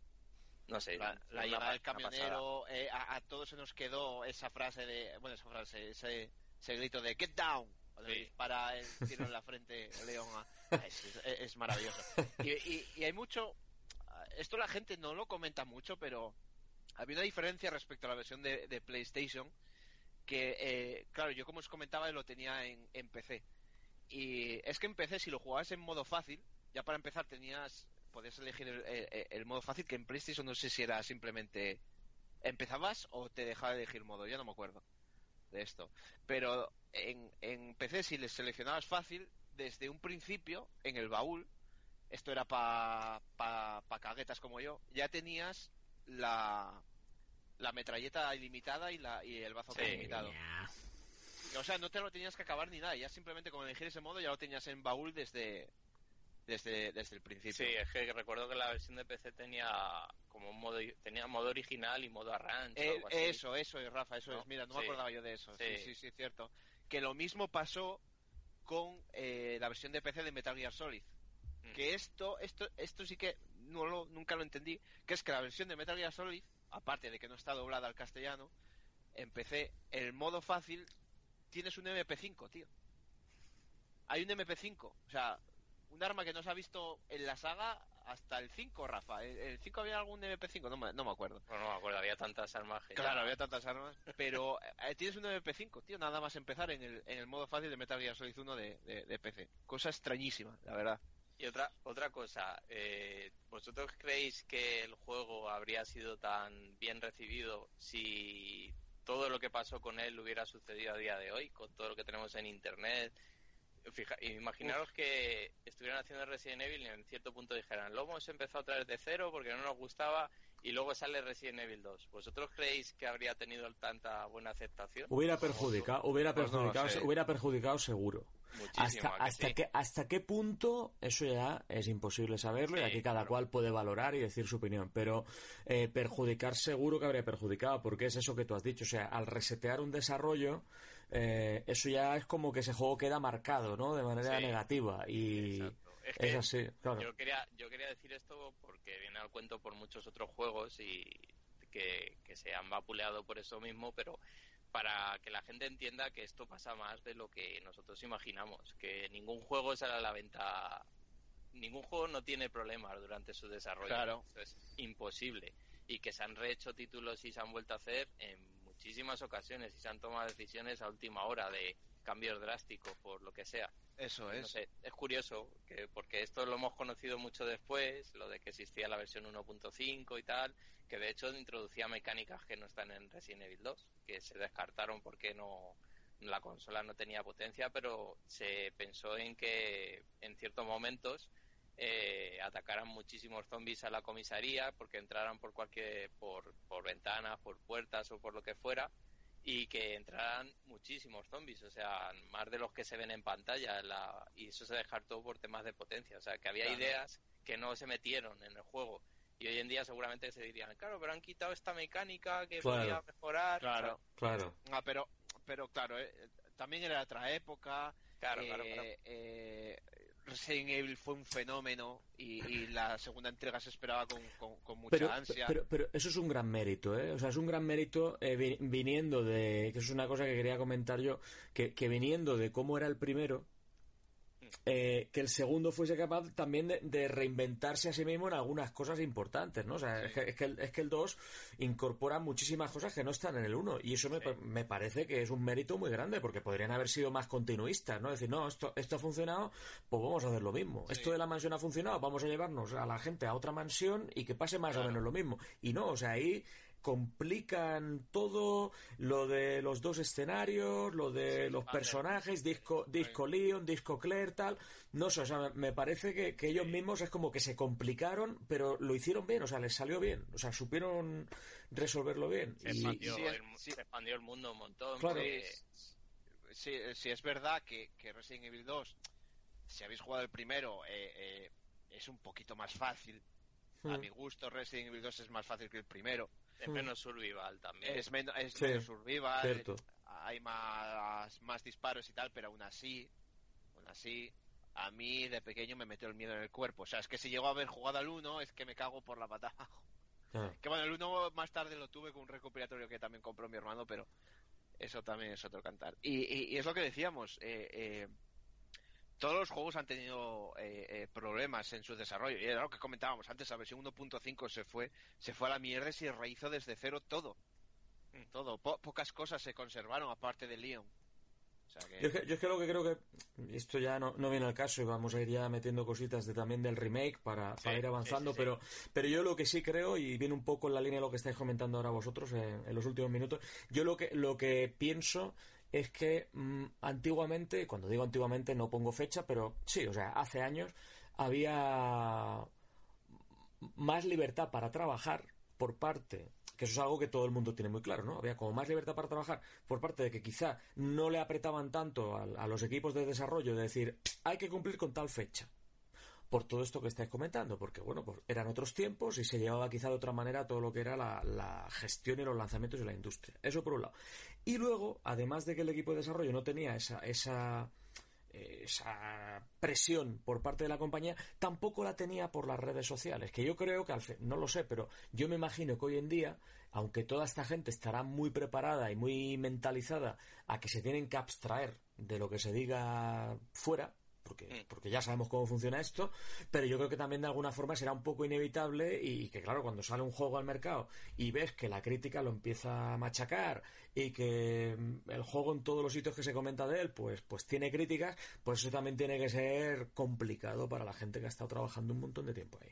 Y Sí, yo creo bueno, que... Pero yo claro. creo, Miguel, que antes también había el tema de fechas, eso siempre ha existido. En la Sí, industria re- y- record- Puede ser. recordemos, recordemos por ejemplo Symphony of the Night, o sea, Konami, Vale, o sea, metiendo prisa para que Sí, saliese en pero- que sí, que sí, pero, pero pero, pero no... es, verdad, es verdad que hoy en día no tenemos el machaqueo continuo de antes de que salga el juego. Eso que es. se había, Eso es. pero si os fijáis, se está volviendo un poquito a... Porque, vale, el gran representante de esto es Kojima, que no ha enseñado nada de Death Stranding, ni va a enseñar, yo creo, hasta el día que esté en la tienda. La madre que lo parió, macho. Eh, pero con el Resident Evil 2 Remake, que han enseñado durante todo este tiempo? No enseñaron nada, hasta que prácticamente lo tenían finalizado. Sí.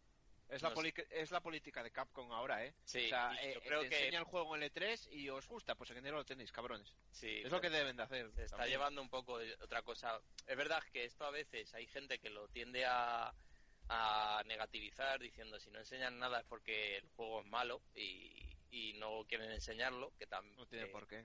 a veces Sí. ocurre, ¿no? Que hay Sí. lanzamientos que salen un poco por la puerta de atrás y tal y, y se ha mostrado un poquito, pero pero no es la norma.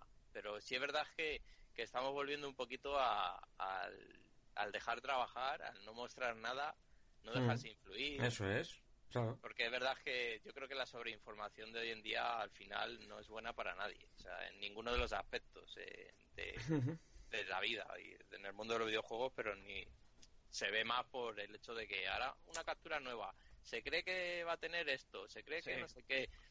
No sé, es un poco ya, llegamos a un momento ya exagerado, pero Claro, y, y lo que yo comentaba, o sea, esa presión, ¿no? Por parte de, de cubrir unas fechas, de que ahora, por ejemplo, te llega un E3 y ahora, pues venga, pues hay que llevar algo y lo que se lleve tiene que lucir medianamente bien y no sé, o sea, que sí, que antiguamente también habría todo esto, pero, pero a una escala mucho menor y todo pasaba más desapercibido en general. Entonces yo creo que al final el tío que está ahí trabajando 10 horas al día eh, durante tres años, pues al final me imagino que, que aunque sería duro el trabajo, pero por lo menos no, no tenías ese agobio encima constantemente de que se esté hablando del juego a todas horas. Y eso yo creo que también también influye, ¿no? Y, y lo que hemos todo esto ha salido por la pregunta que ha hecho Rafa de que si creemos que habría influido, pues hombre, seguro que habría influido y negativamente además Sí, en que eso haber sido actualmente. Pero bueno, eh, pues nada, hombre, el remake, el, el gran mérito que tiene Resident Evil 2 Remake, y hombre, vamos a intentar no spoilear así nada importante, porque hay, hay diferencias en puntos clave del juego, que quien haya jugado al clásico y luego juega al remake, pues va a decir, coño, esto es distinto. Entonces nosotros aquí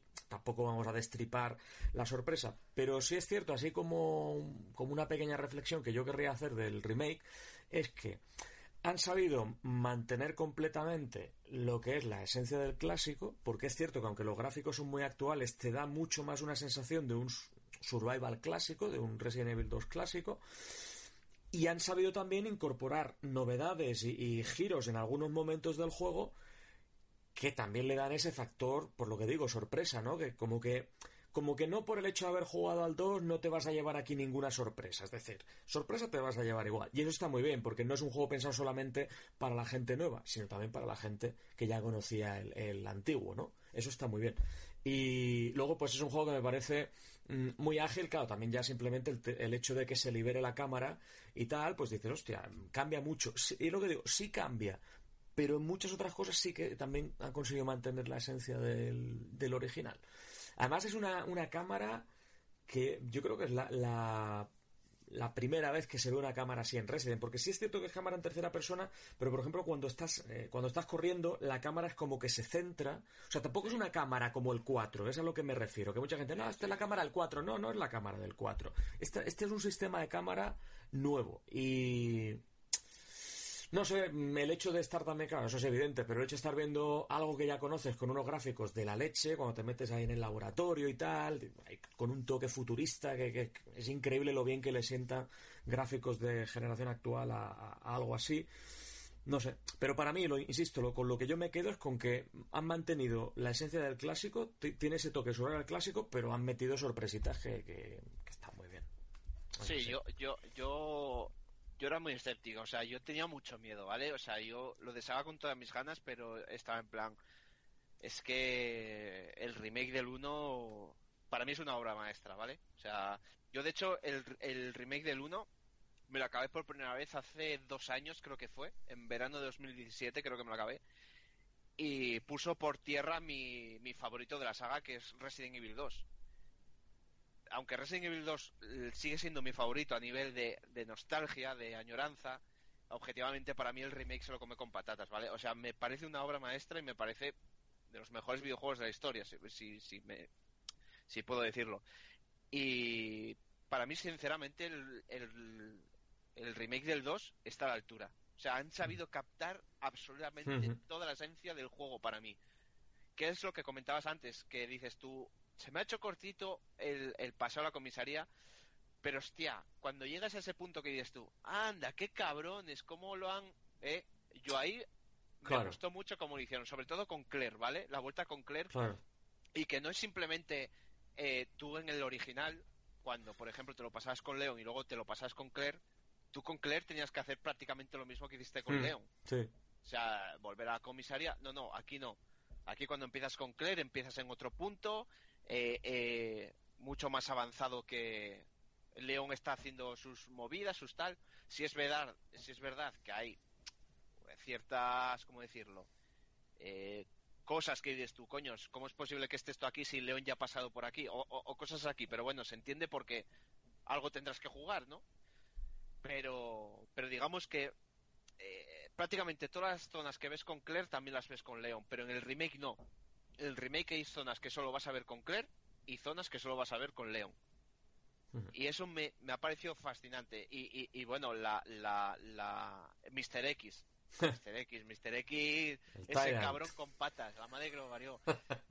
Increíble, o sea, cómo, esa, cómo juegan con la tensión. O sea, de, cuando lo ves, cuando te persigue, tú en el original te persigue en una habitación, sales de ella Claro. y ya está. Adiós, muy buenas. No, aquí no. Corre. Aquí corre. Que estás en una sala de guardado, da igual, va a entrar a por Eh, ti. eso, eso, eso me dejó a mí loco completamente, tío. Eh, eh, No, yo no me- en todas, ¿eh? No en todas, Ya, hay que ya. decirlo. pero yo me pero- pensaba que en, en el hall principal de la comisaría no iba a entrar el tío este, claro, Sí, sí. claro. Y Pero eso por ti. Yo eso es algo, eso es algo que me ha llamado la atención y que en cierto modo es algo que era de la tercera parte, ¿no? Que la han adelantado un poquito a esta segunda parte con el Sí, es algo que ya Mm. pasa, es algo que ya ha pasado con Nemesis. claro, es es que cierto, es cierto. Mm. Pero bueno, es que si te, si te, si, si te pones en contexto, en el 2 también debería haber pasado eso. O sea, porque era un tío también persiguiéndote por la comisaría, pero que igual solo salía en una, una habitación y luego ya en el 3 dijeron, coño, vamos a hacer lo mismo, pero ya que esté más encima de ti. Sí, en el 3 te perseguía por Eso todos es, te lados perseguía. Pero, pero, pero, pero bueno, también te digo, Nemesis te perseguía corriendo. Mr. X va entre trotando, ¿sabes? Va un poco más que igual te da tiempo.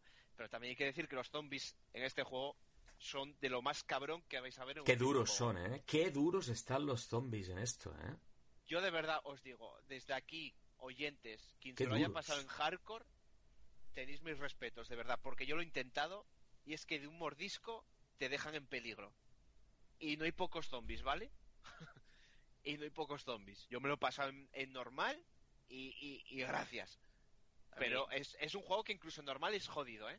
Yo solo he jugado la demo que salió, aquella de que te dejaba jugar 30 Sí. minutos, y me impresionó mucho el tema de, de la casquería de los zombies, ¿no? Cómo se destruye el cuerpo Ah, y eso es tal. maravilloso, eso es Y maravilloso. claro, me- a mí me flipó y dije, joder, qué curradas están las animaciones y tal, pero claro, luego salió un cómo se hizo de desarrollo y ves cómo está hecho eh, ese sistema de, de membramientos y que es dinámico, que es en tiempo Sí. real, que no es animación hecha a mano, sino que es procedural todo y, y es, es impresionante, la verdad, es que, no sé, son cosas de, de estas cosas en el mundo de los videojuegos que, que si no profundizas en ello no ves lo que hay detrás para que eso salga así y no sé, es, Hmm. es brutal, la verdad. Ay, que- ay, Rafa. no, no, es eso, es simplemente que, Hmm. que yo creo que, que han hecho un muy buen trabajo, que han Ujú. hecho muy bien en, en guardar, porque este juego se anunció hace ya... ¿Cuándo se anunció? Solo con un título. 2015, 15 si no de- recuerdo por ahí, mal. sí, sí. 2015. Se enseñó el título que se estaba haciendo y ya está. Y no se ha sabido está. nada hasta los trailers que hemos tenido y ya con el juego en las tiendas. No sé. Que un, de- un genial. deta- qué claro, genial un- Capcom, eh, trabajando con los remakes. Yo creo que, que tienen el beneplácito de, de hacer los Sí. mejores remakes de, sí. de la industria. Yo, yo, yo, yo creo que en, en eso que has comentado tú de los detalles de las animaciones, hay, hay una que a mí me parece buenísima, que es que hay veces que cuando matas a un zombie y justo, bueno, no que lo mates, pero justo cuando el zombie cae al suelo, si da la casualidad de que te pilla a ti por delante, es como que se te cae encima y como que Dion se lo intenta quitar. O sea, esa está, eso por ejemplo, esa animación está curradísima, o sea, es un efecto muy guapo, queda muy bien eso. Cuando el zombie se te cae... Y eh, eh, el tema de los leakers que, que, Sí, sí. que son ciegos y, y- y esa sensación de pasar a lo de él y, y por Dios que no te oiga, eso, es- eso, Mm. es, eso es un maravilloso. Yo siempre pensé que yo yo a mí lo que me ha gustado es que siempre he pensado que algo que se ha perdido un poquito con los últimos juegos y es que darle la importancia a, a los zombies y a los enemigos, porque para mí lo importante de la saga Resident era los por los zombies, los enemigos, los infectados o como fuera en cada juego. Y en este remake siempre pensé, digo, joder, es que tienen que hacer unos zombies que, que llamen la atención, que no, que no, Creíbles. se- que no sean, sí, más reales, que no sean lo típico visto en otro juego, porque si no, al final iba a ser un juego más de zombies. Y, y la verdad es que ellos se han dado cuenta, yo creo, de eso mismo y, no sé, han potenciado esa parte. Yo no he visto ningún, para mí son los mejores zombies, solo juego a la demo y son los mejores Sí, zombies. sí, que he o sea, visto ya, en ya un videojuego. yo. Son los mejores zombies que existen en un videojuego. O Sí. sea, eh, o sea, es increíble. O sea, te puedes pasar, mira Rafa, te puedes pasar toda la partida pasando por un mismo punto y que, y que el, el tío que esté muerto ahí no te haga nada. Y de repente, porque sí, se levante y, y te joda vivo. O sea, no tiene...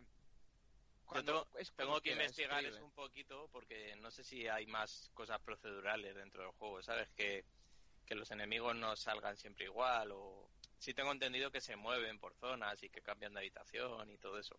Pero Sí. quizás haya, haya algo de ese tema, ¿no? Más cositas así aleatorias dentro del juego. ¿Y qué, miedo da- qué miedo dan, por cierto, los zombies planta, ¿eh? Cuando te metes ahí... La madre que los parió, uf. Dios. Te metes ahí en, en- en la planta esta que hay en el invernadero. Ay, pero cuando, cuando consigues el lanzallamas, madre mía, qué Hombre, claro, eso es un gustazo, claro. Eso es un gustazo. bueno, pues eso, que es un juego que tiene, tiene muchos detalles y que el, el 2 ya era un clásico indiscutible, que de hecho es el favorito para muchísima gente. eh, y este, pues yo creo que ha hecho justicia, ¿no? Con la leyenda del juego, que es algo que Sí, no era sí. nada, nada fácil. Ha valido, de verdad que ha valido, la- de verdad ha valido la pena la espera. Y junto a que lo estoy jugando ahora mismo de May Cry 5, que me está pareciendo un juegazo, mis dos gotis del año a la espera de Sekiro, vamos, claramente. Bueno, pues eso, pues más o menos hemos comentado aquí un poquito de Resident Evil 2.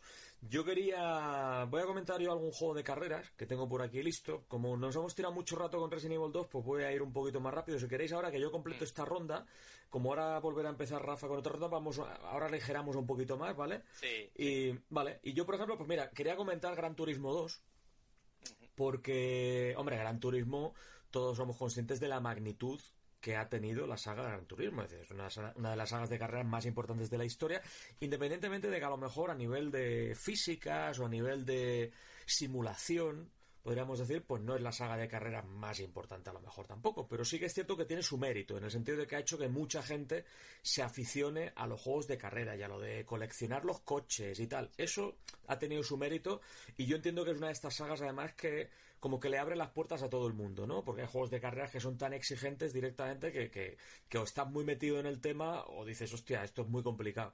Pero Gran Turismo es una de estas sagas que, que como que te invita, ¿no? Como que dices, hostia, pues aunque no seas un súper experto en carreras, pero se puede jugar, puedes jugar con mando, te puedes divertir igual. Eso es un mérito de la saga. Y Gran Turismo 2 evolucionó con respecto al primero, por ejemplo, en, claro, en el apartado técnico, lógico, mejora un poquito, pero sobre todo una cosa muy importante es el, claro, el contenido, ¿no? En Gran Turismo 2 la cantidad de vehículos aumenta muchísimo con respecto al 1. Yo no sé cuánto, no me acuerdo cuántos había en Gran Turismo 2, pero no sé, había como en torno a mil coches o algo así, 700, 800 o algo así. 600 y creo. Sí, a yo- más, va-. Era, sí, era a- una, bur- una a, brutalidad. a mí me suena 700 o por ahí, pero Sí, bueno. era- eran muchos. Claro, y, entonces mucha gente puede decir a lo mejor, hostia, y, y bueno, el hecho de que haya 700 coches tampoco vas a correr con todos, hombre, eso es cierto, ¿eh? Pero la gracia de tener tantos coches, que están divididos pues en marcas, ¿eh? por constructores, es que mm, con todos los circuitos que tiene el juego, que son muchos también, Claro, tú puedes decir, venga, pues corro en este circuito con este coche, lo cual está genial, porque lo disfrutas, te lo aprendes un poco. ¿Dónde viene el punto? Que en el momento que cambies a un vehículo que sea diferente, todos los puntos de referencia que tienes hasta cierto punto ya no te valen, tienes que buscar otra forma de pilotar y tal, y eso pues yo creo que es algo que está muy bien, porque además es que es cierto que en estos juegos, y sobre todo en el, en el 2 de PlayStation 1 para la época que era, estaba muy bien conseguido todo eso, no era lo mismo ir con uno que ir con otro, no era una skin simplemente, No. o sea, cada coche tenía su rendimiento en pista, su respuesta Sí, en sí, frenada, la tracción en salida de curva, y eso es algo que, que lógicamente tiene un trabajo detrás también, sobre todo siendo tantísimos coches. Entonces, yo creo que hay una evolución muy importante, sobre todo en cuanto al contenido que te ofrece el juego. Que sí, que luego han salido, por ejemplo, Gran Turismo 6, cuando salió en Play 3 me parece que tenía en torno a 1200, que también es una locura, pero me refiero que este juego en su momento, cuando das el salto del 1 al 2 y, y tienes tantísimo, tantísimo donde elegir, yo creo que eso fue algo muy mérito también, y que yo creo que el 2 es mejor que el 1 en este caso además. Sí, sí. A mí, a mí del primero lo que más me gustaba era la banda sonora que tenía, que mm. llegó aquí, que tenía Garbage, Garbage y un montón de grupos brutales. Pero es verdad que este es lo típico que decimos siempre. El segundo es más y mejor, ¿no? es mejor apartado técnico, muchísimo más contenido. Era una brutalidad, la verdad, la cantidad de coches que tenía. A mí me parecía infinito cuando lo jugaba y no sé. Voy a, voy a, buscarlo mientras, Rafa, mientras tú hablas, voy a buscar un momentito que no, a lo mejor no te dedicas a conducirlos todos, o quizás sí, habrá gente que conduzca cada vehículo que hay en el coche, pero el tema de, de, coleccionar vehículos, así, un poco Pokémon, pero con coches. Sí, sí, tal cual, tal cual. Es que claro, porque, porque, porque luego, luego tú los coches los podías mejorar, o sea, claro. y pasta, ¿eh? Sí, claro. pasta y... Eh, podías cambiarlo, le podías cambiar el, podías cambiarle el aceite, que eso se ha perdido. El reglaje se podía configurar en cada... Sí, claro, Le podías cambiar el aceite, limpiar los coches, que eso también se ha perdido. A mí era una, es una chorrada, pero me hacía mucha gracia lo de voy a lavar el coche, que lo tengo sucio y cosas así. Sí, que se veía exactamente igual. Brillaba un poco más. Sí, brillaba, se le, ponía brillo y bueno, alguna cosilla más. Pero bueno, luego ya cuando te ganabas unos campeonatos, tenías dinero, te comprabas el Suzuki escudo y a tomar por culo, ya, ya no tenías rivales, ya, o sea si comprabas un coche de los de alta gama, en mi caso el que os digo, el Suzuki Escudo, es que no te tosía ni Cristo. Sí, bueno, el juego era un poquito en ese... No sé, lo único que te... Era el picarte, ¿no? De pillar un coche que era un poquito peor y... Sí, y, mejorarlo y, tal. Claro. Es, es, que es eso, es Gran Turismo siempre ha sido eso, lo, yo que sé, eh, al que le guste los juegos de motor que no sean muy exigentes, como ha dicho Miguel, claro nunca ha sido un juego de simulación, ni, el último, ni GT Sport es un juego de simulación. O sea, que yo le estoy dando, le doy de vez en cuando una partida al juego cuando lo actualizan, que lo suelen actualizar todos los meses, me meto a ver los coches nuevos y los circuitos y tal. Pero sí, es una saga que a mí siempre me ha gustado. Que para mí el sustituto ha sido Forza, que para mí. Hmm, sí. Se la ha comido con patatas. para, mí es mejor, ¿eh? sí, es mejor, pero no dejo de jugar los Gran Turismo. No, yo, yo, claro, yo, creo que, por ejemplo, Gran Turismo en su momento no tenía rival. O sea, en PlayStation 1 no había nada de este estilo. Incluso luego en PlayStation 2, Gran Turismo 3 estuvo muy, muy bien también. Pero luego también la saga Forza tomó un poco el relevo, creo yo, ¿no? Y el 4 también, efectivamente. Sí, sí de hecho, Forza es la respuesta a Gran Turismo. o sea que... sí. Pero al final son juegos muy diferentes. O sea, te puede gustar más uno que otro, pero yo creo que se, se complementan tienen cosas tiene alguno uno tiene cosas que me gustan más que el otro por así decir hmm. y es que la, la, la, música de Gran Turismo 2 es, es, increíble. O sea ya simplemente cuando te ibas a los concesionarios eh, uno tenía música rock otro tenía música jazz otro tenía ah maravilloso. Y, y, y, el circuito de, de, Laguna Seca en el carnet cuando te, lo tenías que sacar con un puto bipertracción trasera, la madre que los parió, que se te iba el coche a tomar por culo y suspendías. Dios mío de mi vida. Eh, 650, que lo he buscado, ¿vale? 650, ya, 650. ya era mucho ya, ¿eh? Sí, sí. Que veo por aquí la comparativa, claro, en, en, en el primero, el claro, en el primero había 200 aproximadamente. Es que fue muy, el salto fue brutal. Yo cuando lo vi por detrás, que viene la carátula, si no mal recuerdo, venían la cantidad de coches. Pues eso yo recordaba que eran cerca de los 700, porque me, impresionó mucho el salto de coches que yo dije, ¿cómo han metido, cómo caben tantos coches en, en, un CD? Pensaba yo. Bueno, que venían, venían, dos, CDs, la versión arcade y la versión más, la versión simulación, entre comillas. Pero sí, sí, no sé, son juegos. Mira, más, más de 600 modelos de coches de 33 de los fabricantes más importantes del mundo. Sí, sí. Y 28 circuitos. Claro, que luego los circuitos también tienen sus variantes y tal. claro, claro. O sea, es... la verdad que de contenido era, era brutal. Era brutal. ¿Nos dan ganas de jugar a esto ahora? Sí, ¿eh? a mí sí. Yo, tengo la caja en las manos y es que, madre mía. Apetece meterse ahí un gran turismo. Y, y, son. Yo, por ejemplo, eh, yo nunca he sido eh, asiduo a, a, juegos de conducción o deportes en general. Pero sí que hay ciertos que, que cuando te dan, te dan, ¿sabes? Por ejemplo, Colin McRae 2.0 me pasa lo mismo, o sea, me enamoro de ese juego. Y Gran Turismo 2 me pasa lo mismo. Sí, sí. Luego no me ha pasado con otras sagas, ¿sabes? Sí, es que esos dos marcaron mucho la diferencia, yo creo, en su momento. Sí. El Colima Raid 2.0 fue una brutalidad también. Yo si fuera... Muy sí. grande. Yo, si- yo si fuera un, un directivo importante, si, si yo mandara en una compañía gorda, Sony, Microsoft, Nintendo, cualquiera de las tres que tiene ahora mismo consola el mercado, por ejemplo, Sony, ahora que estamos hablando de Gran Turismo, aunque no tuviéramos beneficios de ningún tipo, yo me daría el capricho, por- porque igualmente estamos forrados, yo me daría el capricho de decir, hostia, pues sabéis que sin complicarnos mucho la vida, simplemente con que sea un port correcto y tal, y vamos a gastarnos la pasta en servidores, que la gente pueda jugar a Gran Turismo 2 online. Madre mía. Arde Troya. Pero tal cual, o sea, tal y, tal y como lo estoy diciendo, así tal y como lo estoy comentando. Sin que sea nada del otro mundo, un pequeño port, unos trofeitos, ¿eh? un trofeo para sacarte platino, ¿eh? ¿Eh? todos los coches tienes que coleccionarlos. Tienes que, no, no, perdón, tienes que completar una carrera con cada uno de los 650 coches, porque si no te Ala, los compras y ala, tal. No, no, completar una carrera con cada uno de los 650 coches. Y lo dicho, y, y un modo online y ya está. Me gasto, ¿cuánto me tengo que gastar al año en servidores? El dinero que haga falta. Bueno, ya está. para Bueno, eso está GT Sport. Hombre, ya, ya lo sé, claro, ahí está. Ahí ese es el factor nostálgica Por eso digo que sería un, esto- un capricho, Pero esto es ¿no? lo mismo, esto es lo mismo, Rafa, que por ejemplo eh, hablaba antes del Evo. La gente está que está súper quemada porque han quitado el Smash Bros Melee y han metido el Ultimate. Que dices tú, coño, el Ultimate se supone que es mejor. Están todos los luchadores. Pero, pero claro, algo tiene el Melee que quieren ese mejor, ¿sabes? Sí, es Mm. No, yo no entiendo mucho, pero es porque es más rápido o algo así, ¿no? O tiene, tiene No, no, cierto... no lo sé yo tampoco. Esto, seguro, esto seguramente Mark. lo sepa Mark mejor. Claro. Es que yo juego a los Smash Bros. y yo estoy del nivel de que juego a uno y a otro y, y no capto tanto las diferencias, ¿no?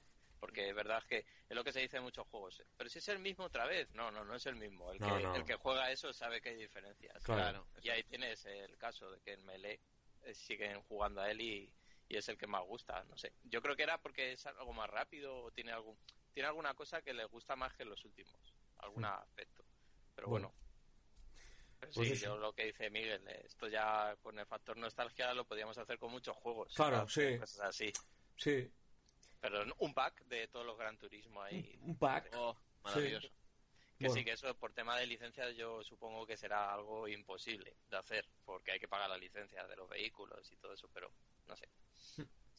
Bueno, pues eso, pues si queréis ahora, ¿eh? Eh, se- sí, comentamos así, seguimos comentando juegos, pero ya sin entrar tan en detalle, y así pues, pues podemos comentar muchos más juegos aquí para la gente. Pues venga, Vale, Rafa.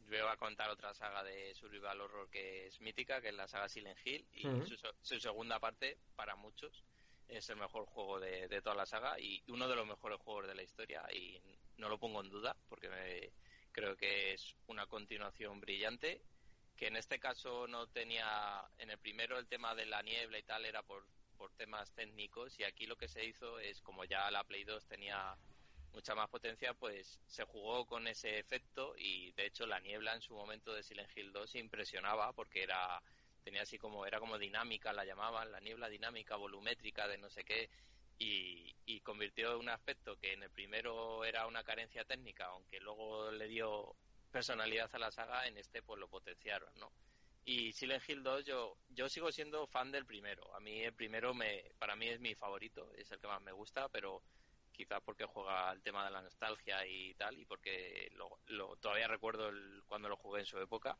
Pero es verdad que esta segunda parte mejora en todos los aspectos al primero y no sé, la historia es brutal. Si no la conoces, es brutal lo que cuenta ese juego, la verdad. Silent Hill 2, cuando llegas al final y descubres todo el pastel, te quedas a cuadros y es- no sé, son, son juegos muy especiales que me da mucha pena que no tengamos más Silent Hill, quién, quién sabe lo que estará preparando Kojima.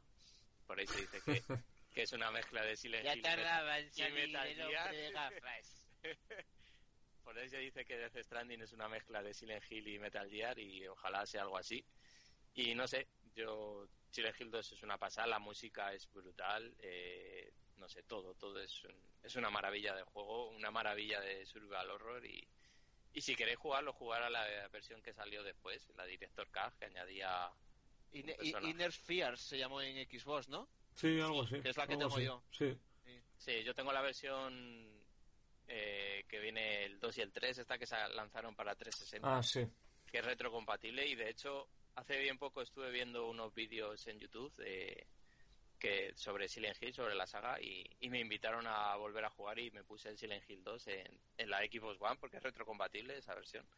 Aunque tengo entendido que es una versión un poco malilla con algunos aspectos y, y no sí, los remaster estos HD de Silent Hill 2 y 3 son reguleros un poco. Pero Sí. bueno, oye, si lo tienes que jugar a día de hoy, pues eso es lo más cómodo, desde luego. Sí, la verdad es que sí. Y no sé, volver al juego y tal, y no sé, es, la verdad es que es un juegazo. Y para que es una continuación que no es que sea más y mejor, sino es otra cosa y no sé, es una pasada de juego, la verdad. Una pasada. Adri. ¿Otro juego? Sí. Pues... Rafa, ¿qué? ¿Lo digo? ¿Rompemos una lanza a favor? Uy, uy, uy, uy. Nos van a llover piedras, pero bueno. No va a llover piedra. Nah, nah, nah, a ver, voy a comentarlo un poco por encima nada más. Pero a ver. Yo creo que Devil May Cry 2 no es tan malo como dicen, ¿vale? Estoy de acuerdo. ¿Qué le pasa a la gente? ¿Por qué? A ver, vamos- vamos a ver. A ver, mira, yo lo, yo lo disfruté mucho en su momento. Y igual lo juego ahora y digo yo, joder, Capcom, aquí se les fue la pinza muchísimo. Pero a mí hubo una cosa que me lo vendió. Pero mucho. Cuando veía los trailers, eh, es que Dante podía correr por la pared. Sí, Yo aquella, eh, eh, que- si no me equivoco, fue la época de Matrix, ¿no?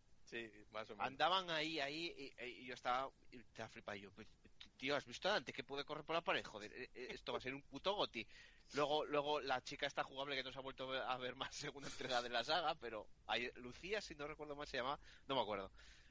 Y eh, fue un juego raro porque veníamos del primer Devil May Cry, un cazademonios, Dante, chulo, eh, arrogante, que, que, que vacilaba todo Cristo, a un tío súper serio, Mm. que sí, que nadie le tosía, pero ni hacía una coña, ni, ni, ni, ni, ni nada de nada. Que es por eso por lo que no caló. Por, bueno, otro tema, los, el tema de enemigos, eh, los escenarios. Fue un juego que, que la crítica no fue, y no fue muy bueno con ella, con él, y al paso de los años ha ido a más. O sea, hay gente que lo odia este juego. Yo tampoco entiendo el porqué. Hombre, tampoco, No, claro. eso- ese es el hate de, de internet. Yo, yo lo que tiene Devil, uy, de, sí, Devil May Cry 2 es que para mí el sistema de combate me parecía mucho mejor que el primero.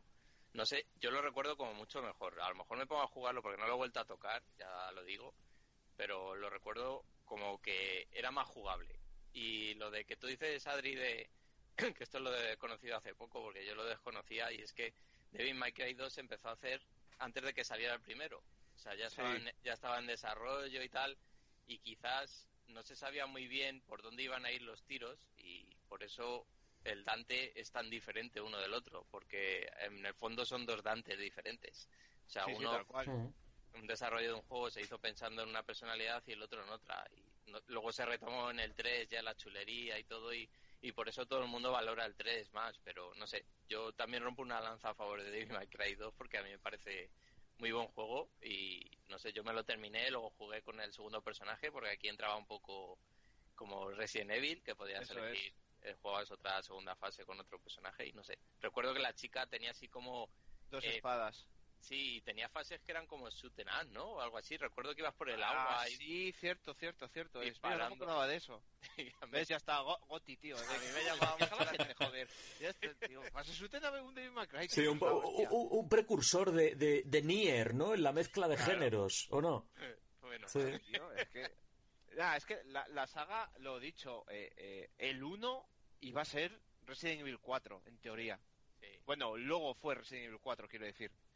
Y el 2, lo que tú comentas, ¿no? Que lleva a ser es el primero. O sea, fue, fue un, un desarrollo extraño. Y lo ves, lo ves. Tú cuando juegas a Devil May Cry 2, viniendo del 1, dices tú, ¿qué cojones han fumado aquí? Pero a mí fue un juego que me gustó mucho en la época. Sí es verdad que el nivel de bosses y todo eso no estaba a- a- al, al mismo nivel. Pero coño, era un juego entretenido, era un juego divertido. No sé Sí. por qué la gente, a- al igual que esta gente que odia tanto a muerte el Devil May Cry Theory, de verdad que no lo entiendo, no lo Es entiendo, también, o sea que- no lo entiendo, de verdad, no lo puedo entender. Es porque no es lo que ellos esperan, ¿no? No- y ya está, no espera- esperan un personaje chulesco y un Dante con el pelo blanco chulo y que se meta Sí. con los con todo el mundo y, no sé. Yo creo que Devil May Cry 2 lo que le pasa es que se tomaron el juego demasiado en serio. Sí, es verdad que, que la saga es no se toma en serio así es misma, ¿eh? cachondeo, claro, Claro. La saga es cachondeo, tiene sus puntos de tal, pero luego Claro, y la segunda en parte ellos, ¿sabes? O eh, se la tomaba un poquito más en serio y por eso... Y no sé, en esto quizás me equivoco, pero el director del Devil May Cry 2 no es el del Devil May Cry 5. A lo mejor me equivoco, ¿eh? creo que sí, creo que, que- que el otro día vi algo por ahí y creo que sí, que es el mismo director. Me suena que es el mismo Porque director. el primero fue, fue Camilla. Y, y, y luego no, no te sé decir, pues mira, lo voy a buscar. A lo mejor me equivoco, ¿eh? que pero, sí. pero me suena que, para que vean, porque Devil May Cry 5 es verdad que está gustando un montón y que parece que ser un, un absoluto juegazo, pero que el director es el mismo de uno y de otro. O sea Mm. que Mm. algo tendrá, algún Algo toque, tendrá. algún toque de Devil May Cry 2 tendrá esta Mm. quinta parte. Hideki, Pues sí. a ver, Hideki Itsuno, pues creo, es que me suena que sí, ¿eh? Me suena haberlo leído hace poco y lo digo de memoria. Sí, sí, sí, es el mismo director, Es el mismo, ¿no? Pues Sí, para que veáis. Mm. Que estáis jugando al 5 y el que la ha hecho ese el director es el mismo del que más odiáis. exacto. Curioso. Bueno, pues. Mira, yo voy a comentar ahora un juego que creo que. Bueno, no, no lo sé seguro, pero, pero yo creo que es uno de los casos más escandalosos de los últimos años, por- vamos a decir de esta generación, ¿vale? Desde que arrancó esta generación en 2013, de que cuando un juego, por lo que sea, no trae polémica, ni trae el apoyo de mucha gente, ni nada así, pasa desapercibido. Y a lo mejor el juego está de puta madre, pero, pero pasa desapercibido. Porque no saca, o sea, no hay tema de conversación con el juego, por las razones que sea. Y además es un juego que tiene mucho mérito porque creo que cambia muchas cosas de la primera parte y que es que lo hace, lo hace todo bien. O sea, es que no, no hay ningún defecto así notable que se me pueda ocurrir del juego. Que es Devil Within 2.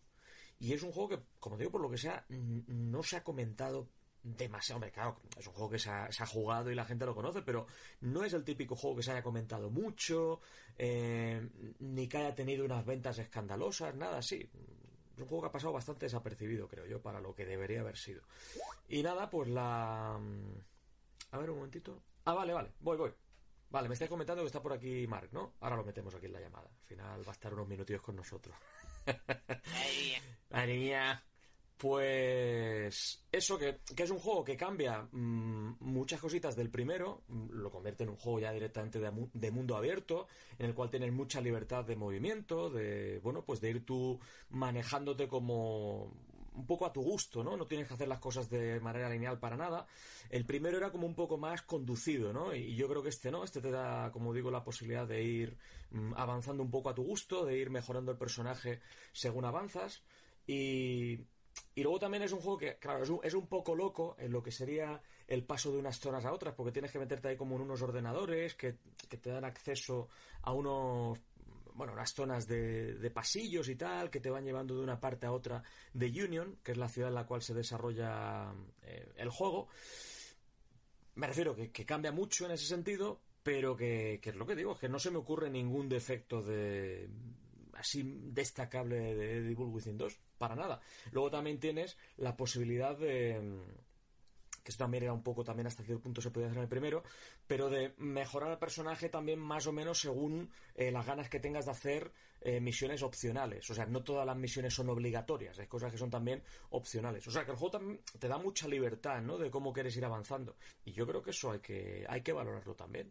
Yo, No sé. yo lo he jugado. Yo creo, Miguel, que incluso el primero tampoco ha pasado. Ha pasado un poco sin pena ni gloria también, ¿eh? Pero se comentó Primero. más que este, creo yo, ¿no? Puede Sí, ser. A mí el sí. primero me parece un juegazo. O sea, me parece súper divertido. El trabajo y... artístico del primero es una pasada. Sí, sí, sí, sí, es una pasada. Eso que comentar de los ordenadores del 2 tiene su porqué, por si alguien está escuchando esto, Ujú. porque en el primero empiezas el juego y hasta que no llegas a cierto punto no sabes lo que está pasando, ¿no? Luego ya, en el segundo ya sí que sabes, de hecho si empiezas el segundo es un spoiler casi de- del primero, por ciertas cosas. Que hay una cosa en la caja del primero, siempre lo digo, hay un spoiler del juego, en la caja por detrás, te ujú. cuentan el final. Sí, sí. Pues no te cuentan el final, pero te dicen una cosa que tú no sabes y no te imaginas. Y si no lo sabes, pues es más curioso que cuando ya te enteras dentro de la historia del juego. Y es verdad que la segunda parte yo la he jugado, no, no la he jugado entera, y de hecho es un juego que quería retomar. Estos últimos días he estado pensando en él. Y me gustó el tema de que es un mundo abierto, pero que no es tan lleno de marcadores de ves ahí, ves allá. Es un poco que te vas encontrando las misiones un poco así al aire. Y de hecho yo me encontré una que luego descubrí que era una misión secundaria, pero me parecía que era, una, que era la misión principal, que el juego me estaba guiando para ir por ahí. Y no, luego descubrí que era una cosa secundaria, que me Hmm. podía haber saltado por completo. Claro. no sé. A mí eso me llamó mucho la atención de cómo estaba diseñado este Evil Within 2, porque hay que, Hmm. hay que decir que el primero es totalmente lineal. Es un juego Claro, eh, te conduce de mucho, ¿no? Sí. es todo avanzar para adelante y, hay escenarios más abiertos, pero no... Y no este es al revés. Este, este es que es lo contrario, contrario. De, de- Sí. de hecho, de hecho, eh, pues luego lo típico, cuando yo lo estaba jugando, pues había gente que me comentaba en plan de, hostia, pues yo esto lo hice luego mucho más adelante y tal, pero es por Sí. eso, porque puedes ir eligiendo tú el, el destino un poco, ¿no? O sea que yo, yo a eso le doy mucho valor. Lo mismo que comentábamos con, con Resident Evil 1 y 2, ¿no? Lo de cambiar, cuando tienes una fórmula ya hecha, cambiar tanto, sin, o sea, cuando no tendrías la necesidad de arriesgarte, yo eso le doy, le doy mérito. De hecho, hay gente que eso no le ha gustado de esta segunda parte. El Bueno. hecho de que sea más abierto. Le Bueno, gustaba pues más a- que fuera lineal. y Pues a mí me gustó el cambio, la verdad. A mí, Sí, a mí también. A no mí sé. me parece arriesgado y valiente y, y que les ha quedado bien. Por lo que yo jugué hasta donde yo llegué, me pareció que les había quedado muy bien, la verdad. Bueno, pues oye, eh, me está por aquí ya Mark, eh, creo. Mark, ¿qué tal? Buenas chicos, ¿qué ¿Qué tal, tal? Mark? Uy, uy, las groupies. viene a hablar de Mega Man 2. Ojalá. Ah, bueno, podríamos. Podríamos, Podríamos, hablar de hombre. O podemos hablar de Mega Man 3. Pero esto va de segundas partes hoy, entonces ahí no cuela. Claro. Bueno, Mega Man 3 es la segunda parte de Mega Man 2. bueno, ¿qué, qué tal, Mark? ¿Cómo, ¿Cómo va todo? Pues muy liado, no tengo Muy tiempo liado. de nada y bueno. Pero bueno, he visto que estabais aquí Sí. grabando y he dicho, voy a pasarme a ver cómo se portan. Sí. Sí. No, que estábamos comentando, de hecho, al principio que este tema lo propusiste tú, además, lo de, lo de las segundas partes. Y, estábamos comentando, que coño, digo, es paradójico, digo que al final lo propuso Mark el tema y, fíjate, bueno, lo- aprovechamos también porque esto lo hemos comentado muchas veces, pero es que es así, es decir, al final, eh, lo digo porque a veces hay al- algunos comentarios en plan de, hostia, ¿por qué no grabáis más? Y no sé qué, pues porque nos cuesta mucho coincidir. Eh, tiempo individualmente cada uno seguro que tiene, bueno, a lo mejor Mark tiene menos, ¿no? Porque Mark está liadísimo con muchas historias, pero, pero que tiempo siempre hay, lo complicado es coincidir. Adri, por ejemplo, pues trabaja eh, de lunes a viernes y, y llega tarde a casa hoy, pues porque mira, pues porque se ha cuadrado así, ¿no? Pero que es, es Tiempo complicado. tengo, el problema es que yo no me puedo planificar de aquí a Ese cinco es. días. Ya Ese es el tema. me tenéis que decir, grabamos el día 30 de marzo, entonces ya me apunto ese día en la, en la agenda y Claro. ya de alguna manera me lo organizaré de alguna manera. Y además Claro. de eso, luego surgen problemas, ¿no? Eh, que alguien no puede y queremos grabar todo siempre, intentamos estar siempre los cuatro Claro. para que quede mejor o para que haya más puntos de vista diferentes y Claro. que no es fácil, que pare- parecerá muy fácil desde fuera, pero no, no es nada fácil. Y hay, hay que tener en cuenta que cada uno tiene sus obligaciones, ¿no? Que yo ahora mismo no tengo trabajo, pero pero, Pero bueno, no, no pero- estoy todo el día en casa. Pero tú tienes tus cosas grabar, también, claro, claro. exacto, Es tengo que mis obligaciones, mis quehaceres, hay que hacer cosas y cuatro, cuatro tíos de 30 años, cada uno Claro. pues con su vida, con sus historias, con sus problemas, y que, con su... sí, y es y así. que sepa la gente que hemos quedado varias veces en un día y llegado Claro, ese día por cualquier claro. cosa no se ha podido. Yo, por y ejemplo, claro, no.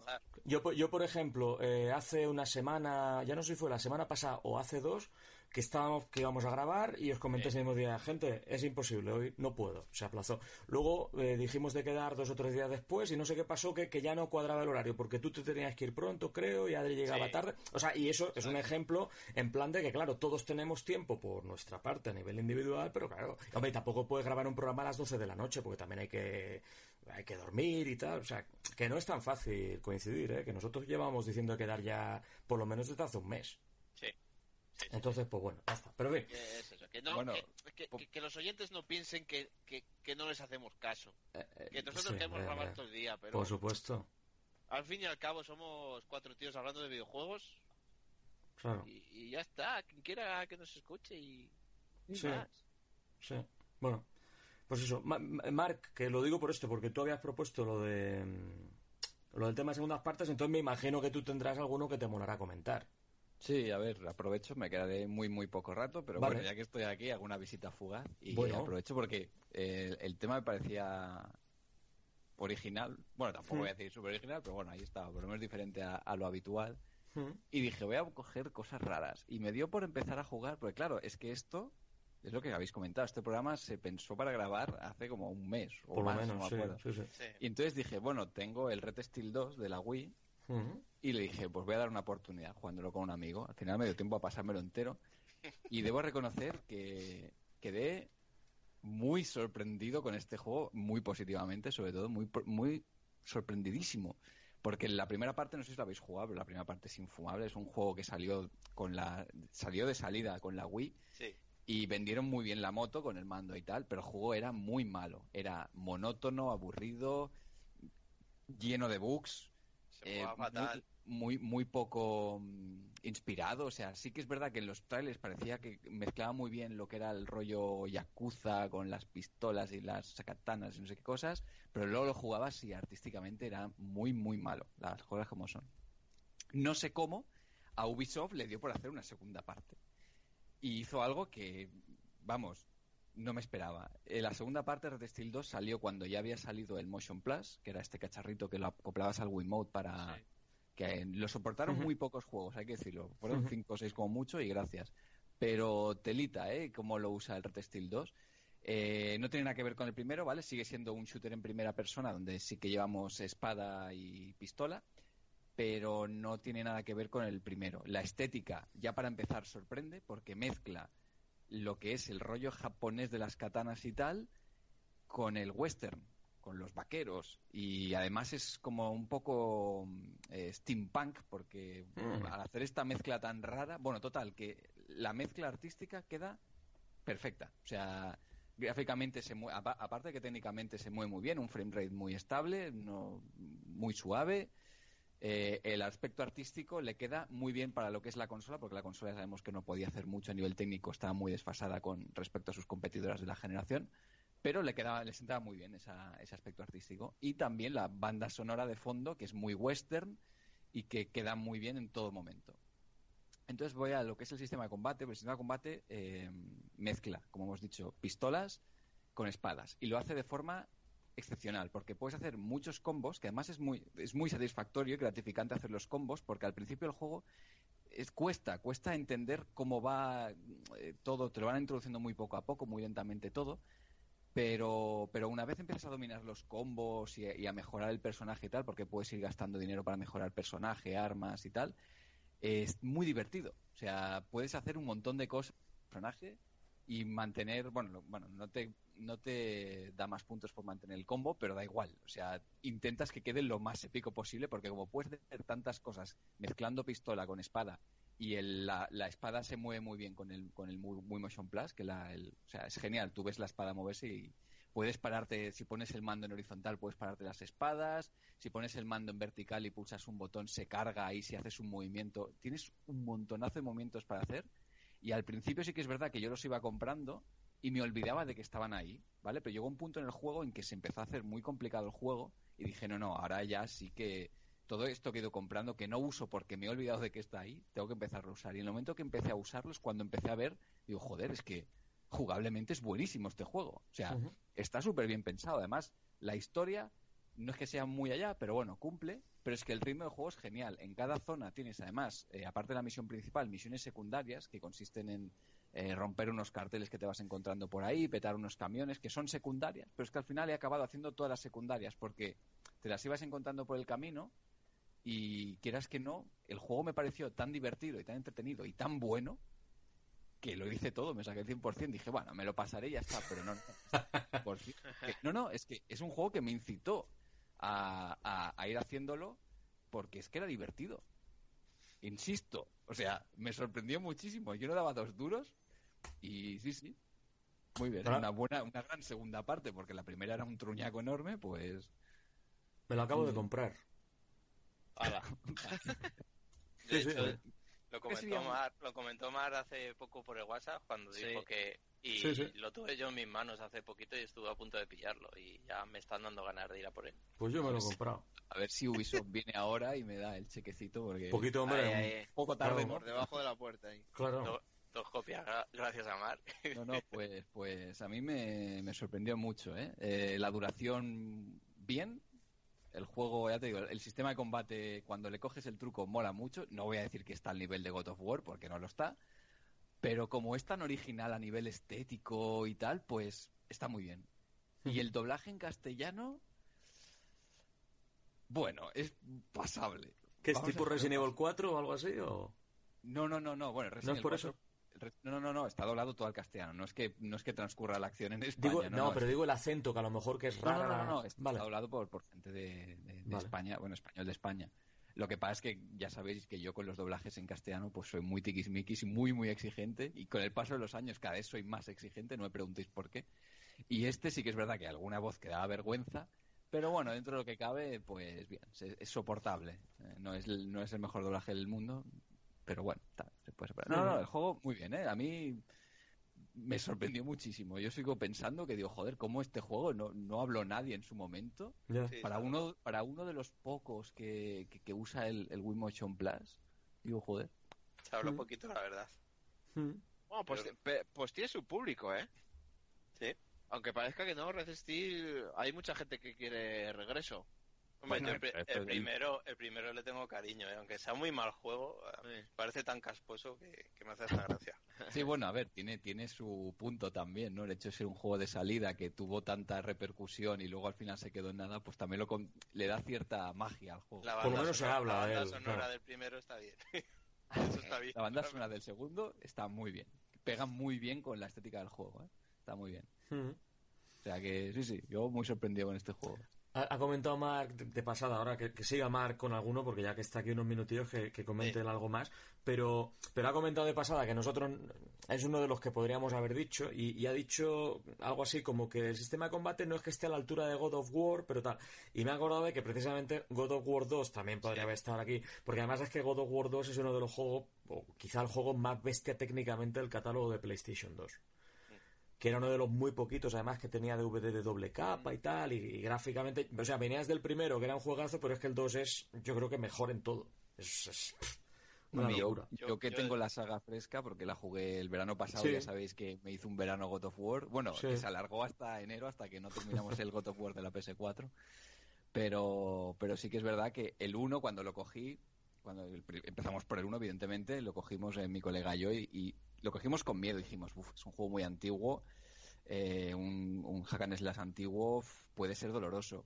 Y quieras que no, mm, pasamos la prueba, ¿eh? O sea, sí que es verdad que Hmm. a día de hoy pues se siente desfasado en muchos aspectos, sobre todo en eso de esquivar, que esquivabas con el stick derecho, pero, pero se mantenía muy bien, ¿eh? Y el 2 es una gran mejora sobre el primero porque es muy conservador porque mantiene todo lo del primero, incluso el control, pule cosas del control, pero es que además todo lo que coge del anterior lo hace a lo grande, ¿sabes? Mm. O sea, lo mejora más. Y aún el 3 para mí es incluso mejor. Yo soy, yo soy de los que prefiere el 3 antes que el 2, pero sé que, sé que el 2 es mm, bastante más querido que el 3. A mí me gusta más el 2. De- yo con el 2 lo que me pasó es que jugaba y me parecía un juego de, de otra generación. No me parecía de PlayStation 2. No sé cómo de- definirlo, pero yo veía el juego y decía, "Jo, esto se ve demasiado bien. No sé, había muchas cosas en pantalla, incluso técnicas de, de shading de estas de los juegos que por aquel entonces se pusieron muy de moda, los brillis brillis estos que le daban a todos los juegos. este tenía algo, algo de eso y a mí me llamaba la atención. Decía, joder, esto en una PlayStation 2, yo no sé, me- técnicamente me parece una burrada. A día de hoy no, ya ese aspecto se ha perdido un poquito, pero si te pones en contexto en su día, es lo que dice. La para la el- Play 2 era, era muy el, el bestia. 2 salió ya a final de la generación. Sí, salió Sí, al final, al sí, final, sí, sí. sí. Por Sí. eso me parecía como un juego intergeneracional, ¿no? Se puede decir de esto. Ya estaba en la calle, de hecho, 360 y Play 3 ya estaban Sí, en la calle sí, cuando sí, salió el estaban. 2. Estaban a la venta. Pero bueno, Bueno, pues eso, nada, un inciso. Mark, a ver, ¿qué más? Mm, Bueno, también tenía apuntados eh, Monkey Island 2, pero creo que es un juego que ya he comentado aquí en Mm. alguna ocasión, que para Mm. mí es del top 10 de videojuegos de mi vida, está ahí. O sea que con eso creo que ya lo he dicho todo.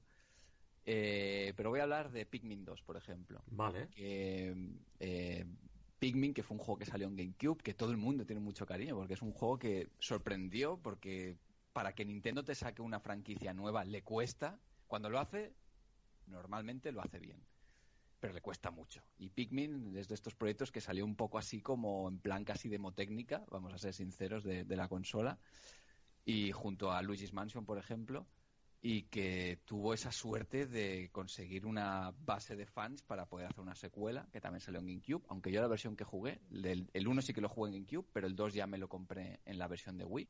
Ah, te compraste mí- en Wii el 2, te compraste Sí, la sí, Wii. sí, Anda. y una, una versión acá, por el hecho, solo por el hecho de usar el Wiimote, Claro.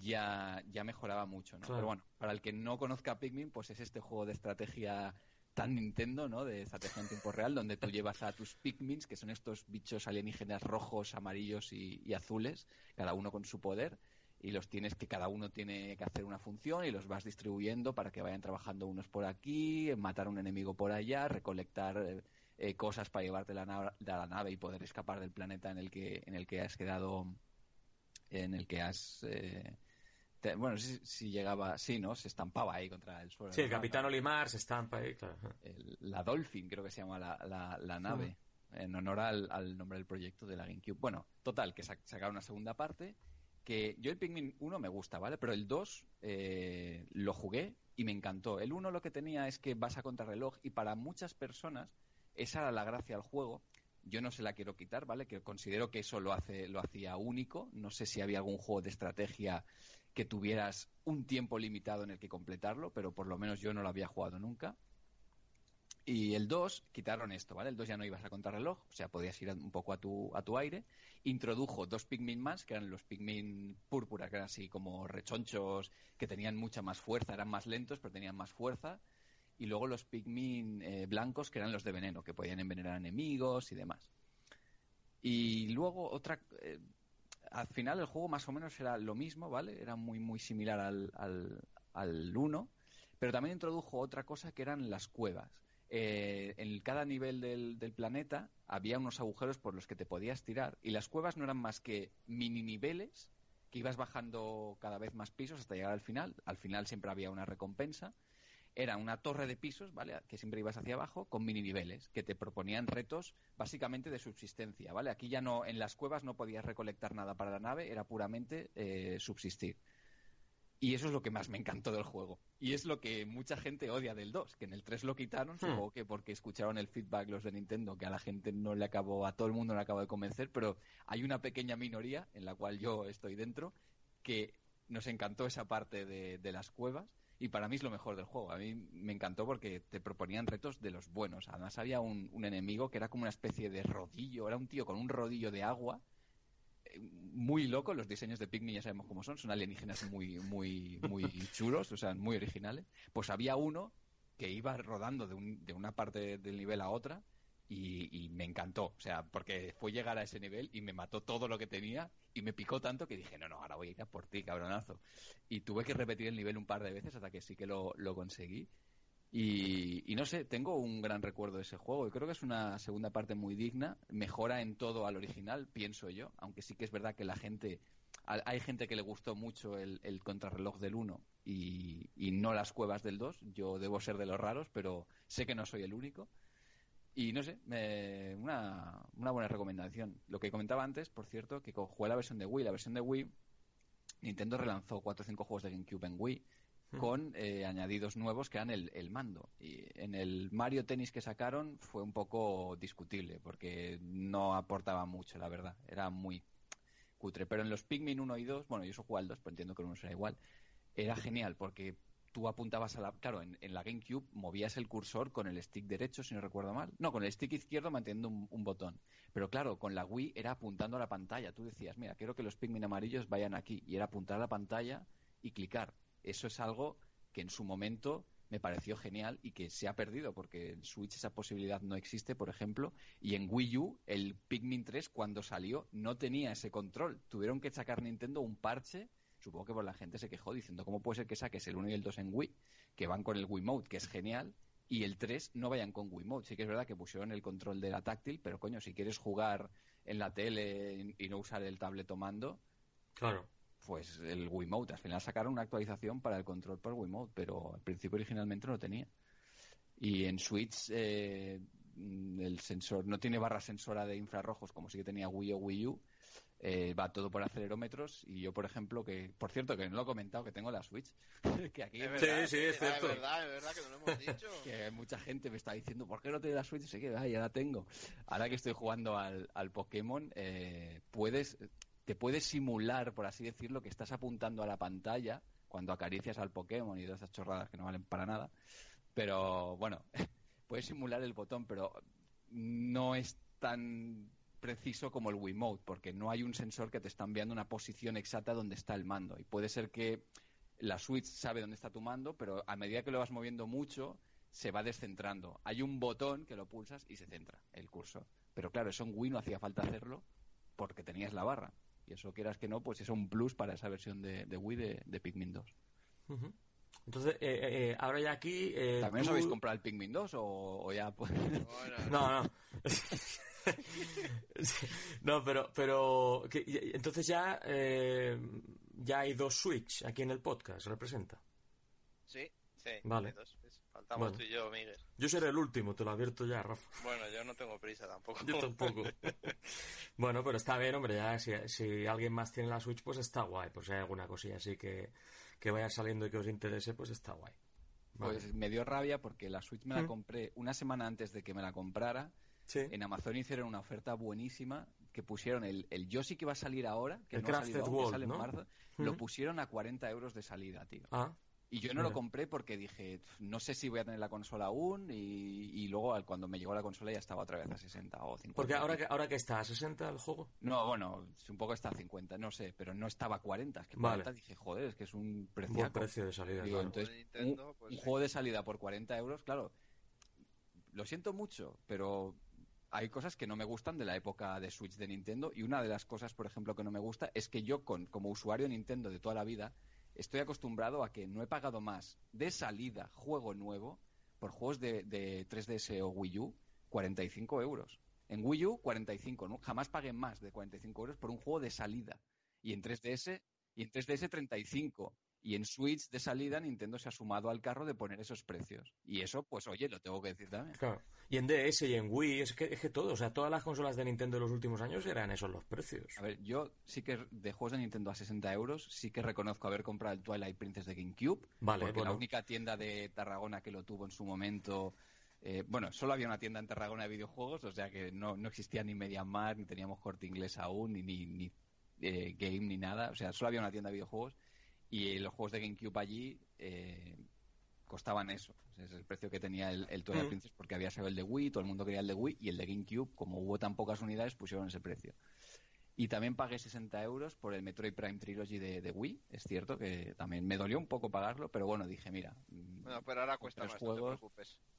Ah, bueno, no, sé, no sé cuánto cuesta ahora, pero Estará el por caso 100, está en- ¿no? el caso está en Por que de todos los juegos de Nintendo, de toda mi colección de GameCube, de Wii, de DS, de 3DS, de Game Boy Advance y de Wii U, no sé si me dejo alguna más, de todas esas mi colecciones que he comprado juegos de salida, no de segunda mano, de salida, jamás he pagado, a excepción de esos dos casos, y me acuerdo porque, lo- porque duele pagar 60 euros, eh, 45 euros a lo máximo. Y Yo creo que así de- la, de- la época de- de, Switch, mm, Claro. todo, como mínimo, sí que te ponen alguna cosita más barata y tal, los de Nintendo y tal, pero se han pasado con los precios. Yo como en torno a 60 de así de Nintendo, yo me acuerdo Mario Kart, que creo que valía 55 cuando salió, si no recuerdo mal, en Wii U. O Y- las, las ediciones especiales eran las que Bueno, valían 60 euros, ya está. Bueno, esa, esa es otra, que la gente decía ediciones especiales. Yo me compré en MediaMarkt, me acuerdo, el Xenoblade Chronicles de, de Wii, que Mm. todo el mundo decía, Buah, esto se va a agotar, no sé qué. Fui allí, no, perdón, el Xenoblade Chronicles no, el Last Story de Wii. Fui allí Ese, ese tengo yo. y todo el mundo decía, se va a agotar, no sé qué. Fui a comprar la edición normal, digo, yo no quiero la limitada, no la, no la necesito. Y al final estaba allí, costaba solo dos euros más la limitada. Digo, pues compra la limitada. Y si quieres te, te- te miro el precio de lo que me costó, que lo tengo apuntado. Y no, no valía 40 euros, valía 38, 39. O sea que, que los No, precios de, de yo, Nintendo... yo por el Story creo que sí pagué 60 euros, Mark. Lo Sí, sí, no, claro. En el Mediamar de Tarragona, por lo menos, sé que los videojuegos que ponían de Nintendo los ponían a precio de coste. Ponían el precio que... Pero Yo claro, de- depende del de- comercio. De Wii tengo el Zelda Skyward Sword y el de Last History en edición especial y valían 60 euros, que no me parece, para ser una edición especial Claro, me parece está está genial. De precio. Sí, claro. Yo siempre he hablado, ahora siempre estaba hablando de En el normales. Te venía un mando incluso de la Wii, o sea que, Claro. que- Ah, no, yo el, el Skyward Sword me compré la versión normal. Digo, no quiero más mandos de Wii en mi casa. O los juegos te daban mandos, dispositivos. Al- guapo que es, tío, dorado. ahí, Sí, no, no lo ahí. niego, no lo niego, pero dije, mira, yo me compré la edición normal, que también venía con el disco de música, o sea, lo único que la única diferencia es que no venía el mando, digo, ah, se va el paso De de... hecho, de- la, no. la, la, la portada Mar me gusta más la de la edición normal que la de... Mm, Bueno, esa es que hay dos ediciones limitadas, la que viene con mando y la que no viene con mando. Y ambas Cierto. ediciones tenían la portada dorada. Luego, Eso cuando es. ya se, acabó la edición limitada, que no incluía el disco de música ya, entonces reeditaron el juego con la portada japonesa, que venía el artwork japonés, y sí, Eso es. reconozco que es más chula. Es que merece la, merece la pena, claro. Es que por esas diferencias de precio, ¿sabes? si lo malo que tiene Nintendo es que luego los precios no bajan nunca. No bajan, pero Ahí está la cosa, ahí claro. está. Claro, es que si me ponen un juego a 60... Sí, que al final siempre encuentras una ofertita o lo puedes comprar de segunda mano, pero claro, ya si lo compras de segunda mano es como que me duele porque no estás apoyando el producto, pero claro, yo tampoco quiero apoyar los precios abusivos. Ey, y lo estoy diciendo con Nintendo ahora porque he sido consumidor y sigo siendo consumidor de Nintendo ahora y me duele haber visto la subida de precios, pero es aplicable a cualquier compañía que ponga, Claro, que ponga totalmente. esos precios, ¿eh? No, no que no vengan aquí que soy hater de Nintendo, no, no, no, o sea, soy hater de los precios altos. Eso es. Bueno, pues sí, ahora una, una que me acuerdo yo también, la- me estaba pensando yo, ¿cuál fue? ¿Cuál fue? ¿Cuál fue? Coño, también eh, Kirby Planet Robobot, de los mejores juegos de 3DS, en mi opinión. Eh, ese también, la, la edición especial que te venía con una libretilla, así con un cuaderno de Kirby, y te venía con Amiibo y tal, esa también valía 5 euros más que el juego normal. O sea, esa por 45 euros te la pillabas de salida. Es que, claro, esos precios es lo que. Claro. Marc, merece, merece la pena hacerte con la, con la especial. Pero bueno, eh, bueno, al- alguna cosita así más rápida, Marc, algún así que digas una pincelada. Por cierto, ya para cuando la gente escuche este podcast ya no quedarán Red Steel 2 a la venta en el mundo, porque estoy viendo también que Adri, Adri se la ha comprado también ya y me ha mandado la foto. eh. Entra Mar, tío. O sea, es que ha sido surrealista total. Estábamos hablando de- del tema de Smash Bros. de, de, del Evo. Y de Mm. repente Mark habla por el WhatsApp. Y yo, ¿qué pasa aquí, tío? Esto, esto, se ha hecho un Kojima el cabrón. Eh, entra, entra, eh, habla de un juego y nos lo hemos comprado los tres. Bueno, Rafa dice que mañana si lo ve, lo Mañana, compramos. mañana, bueno. Sí, es que lo Sí, por ahí. A ver, a ver de los oyentes, a ver si se lo compra alguien más, yo que sé. Ya no quedarán, ya no quedarán. Necesito ser, yo que sé, vendedor en Ubisoft. Ya no Qué quedarán. mal trabajo hicieron. He venido yo y he vendido tres unidades. Deberían hacer Uno- reediciones y poner en la portada Viciados Podcast lo recomienda. Por cierto, uno, uno, uno así para quien quiera, quien quiera un juego baratito, The Evil Within 2, que lo estaba comentando yo justo antes de, de entrar Mark, ese por 10 eurillos lo podéis conseguir por ahí, ¿eh? O sea, bajado mucho de precio. ese. atentos a ese también, ¿eh? Que ese también es de los que os podéis De comprar. hecho, ese Miguel bajó de precio al mes. Yo lo pillé por 35 euros. Al cabo de un mes mes, ¿no? Un mes después. Pues ya va por, por 10 euros se puede conseguir, o sea que... Hmm. Pues eso, eh, digo, Mark, ¿alguna cosita así breve? Bueno, sí, podemos eh, comentar así brevemente Uncharted 2, que creo Vale. que es un juego que Sí, sí, mejoró en todo al primero. A mí el primero no es que me desagradara, ¿vale? Pero sí que considero que es un juego que, hostia, cuando lo jugué, lo jugué muy tarde yo, ¿vale? Pero cuando lo jugué dije, ha pasado el tiempo. Sí. Se nota. Claro, Pero luego jugué, o sea, nada más terminar el 1, empezamos a jugar el 2 sí. y dije, vale, joder, menudo cambio. Ya no se nota tanto el paso del tiempo del 2 ahora. Hombre, a nivel gráfico sí, evidentemente, pero a nivel jugable, narrativo y tal, es como que casi no ha pasado el tiempo. Y Uncharted 2, pues eso, recoge la misma fórmula del 1, un juego de aventuras mm, estilo, entre comillas, Indiana Jones, con un protagonista eh, con un humor muy sarcástico, muy ácido, y que es una constante mm, zona de acción, es- va alternando zonas de acción con zonas de, narrativa, lo hace muy bien, muy buen ritmo, pero es que el 2 además tiene un aparato artístico excepcional, eh, vas por un montón de escenarios diferentes, muy, muy variopintos entre ellos, las escenas de acción son memorables, a nivel técnico la, la escena del tren que pasará a formar parte de la historia del videojuego, que es algo que si os veis el making of, eh, fliparéis de, de cómo se lo curraron la parte de que va subido en el tren, la parte de arriba. Es brutal. O sea, a nivel técnico ahí se lucieron los de Naughty Dog, dijeron, mira, que vamos a sacar el máximo, el, el máximo partido que se puede sacar a la PlayStation 3. Y no sé, es un juego que no puedo sacarle ningún fallo. El único fallo que le puedo sacar es que el 3 no fue mejor que el 2. Sí. Porque, Y no es mal juego el 3, ¿eh? Creo que está al mismo nivel casi en todos los aspectos, pero el 2 tiene algo, tiene un ritmo mejor, una historia mejor, no sé qué tiene, pero para mí el 2 sigue siendo mejor que el 3. No puedo aplicarlo, por supuesto, a Mega Man, claro. Mega Man. Claro, es- ya, ya, ya, ya, ya, ya, ya. Esto es solo Uncharted 2, que quede claro. Sí, te iba a decir, Mark, es que, es que yo, yo ya lo he dicho al principio del programa, está grabado, la gente lo va a ir, pero una pregunta, Mark. Eh, ¿Tú que fuiste el que propuso el tema? Porque yo al principio del programa, cuando íbamos a empezar a grabar, he dicho, estábamos aquí en la previa, ¿no? Antes de darle al botón y tal, comentando, no sé qué, y digo, yo pensaba, los juegos que yo traía apuntados aquí para el programa, eran segundas partes que mejoran a la primera. Pero ellos, eh, Adri y Tiex, me han dicho que, que no, que se había propuesto simplemente hacer buenas segundas partes. Pero ahora, como te estoy Sí. escuchando hablar y has dicho tú lo de Uncharted 2 que mejoró, el tema tú cómo lo propusiste exactamente. O sea, fue que la segunda parte mejorase a la primera. ¿Era Bueno, eso? creo que el, el título que propuse, que no sé si se pondrá al final, fue Segundas partes siempre fueron buenas. En ningún Vale. momento dije que tenían que superarlo en Vale, todo, vale, pero vale, bueno, por eso lo general. No va, claro, eh, sí, no vas a coger un juego que es lo mismo que el primero. A ver, por poder se puede escoger, evidentemente, pero yo busqué títulos que sí que superarán bastante al, al eso primero. es. Eso es. Vale, bueno. Pero vale. bueno, que se Vale, hemos todo. hecho aquí un, po- un poco las dos cosas, hemos hecho. Vale, vale. Es aplicable, es aplicable a, a las, dos, a las dos cosas. Yo solo, si me dejáis comentar, un- el último Vale. que tengo, es que tengo que decirlo, si no exploto, Vale. que, se, que muy rapidito, Shenmue 2, que Vale. ahora está más de actualidad que nunca porque hemos tenido la conferencia de Yu Suzuki que ha enseñado muy poquito, pero bueno. Y para mí es este sí, en este caso yo creo que sí mejora la primera parte en muchos aspectos. Hay cosas que no, que por ejemplo en el primero está más trabajado el tema del pueblo, la gente que transcurre en el pueblo, las personalidades diferentes. Eso está mu- está más trabajado porque era un juego más pequeñito.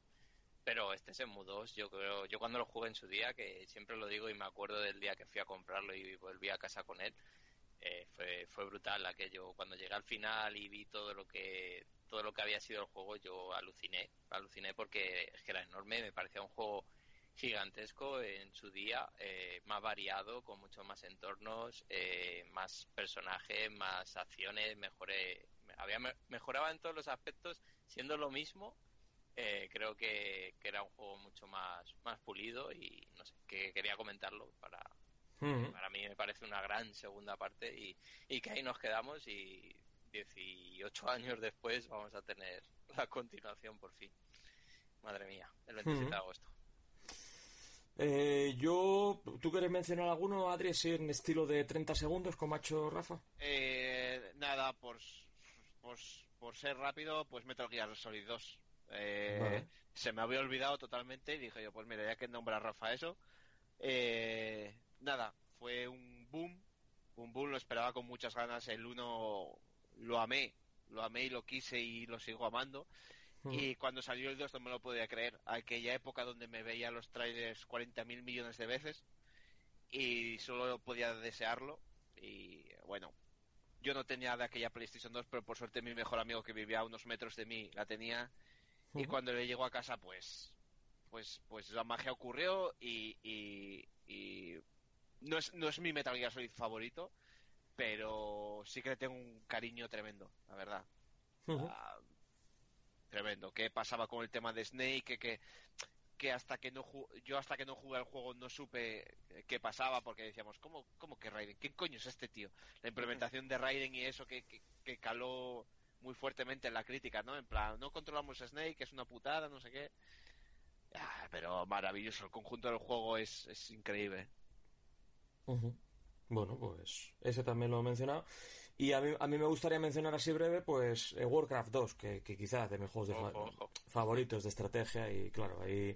Aparte ya Warcraft, aparte de todo lo que es el juego en sí, tiene la importancia de que luego después del 2 vino el 3 y del 3 salió Dota. Y de Dota salió Dota 2 también. O sea que también no lo puedo, también no lo puedo vender por ahí si queréis.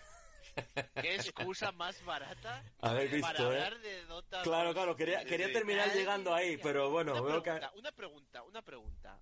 ¿Sigues jugando? No, ya no juego prácticamente. Porque hace mucho ya que no Sí. te oímos nada del tema, ¿eh? Sí, bueno, pero pero volveré algún día, seguramente. Volverás. Eso- Sí. Nada, pero, o sea, alguna vez últimamente he echado alguna cosita así para entrenar un poco y tal, por gusto, pero, pero no, ya no lo juego como. Me entiendo que, me entiendo que me preguntas que si lo juego como antes. No, no, para nada, sí, para sí, sí, nada. como antes, como antes. No, no, no. Ya no. Pero no por nada, sino simplemente porque como le he dedicado tantas horas, ¿sabes? Pues como que me he tomado un, un break. Así que. En fin, chicos, pues nada, pues eso, ya hecha esta ronda breve final, ahí con esa última venta de moto, pues vamos a despedir el programa y, nada, pues eso, que, que esperamos que os haya gustado, que seguramente muchos de vosotros también tenéis segundas partes que os gustan y que si os apetece, pues podéis comentar. Y nada, que esperamos escucharnos pronto. y si no, pues cuando se pueda, que es lo que hemos dicho, lo que hemos aclarado para que lo sepáis. Lo hemos dicho más veces en este programa, pero bueno, para que quede claro, que a lo mejor hay dudas con esto, pues para que esté claro el tema. Así que nada, pues eh, Rafa, Adri, Marc, que a cuidarse mucho. Un abrazo para los tres y nos seguimos escuchando, ¿de acuerdo? Un abrazo, chicos. Hasta luego. Venga, un abrazo a todos. Un abrazo, venga. Un abrazo, que parecía que iba a decir a Kojima. Un abrazo a Kojima también, ¿no? sí, que nos estará escuchando, nos estará escuchando. Un abrazo, un abrazo, Kojima, Ideo. Señales de trending. Por favor.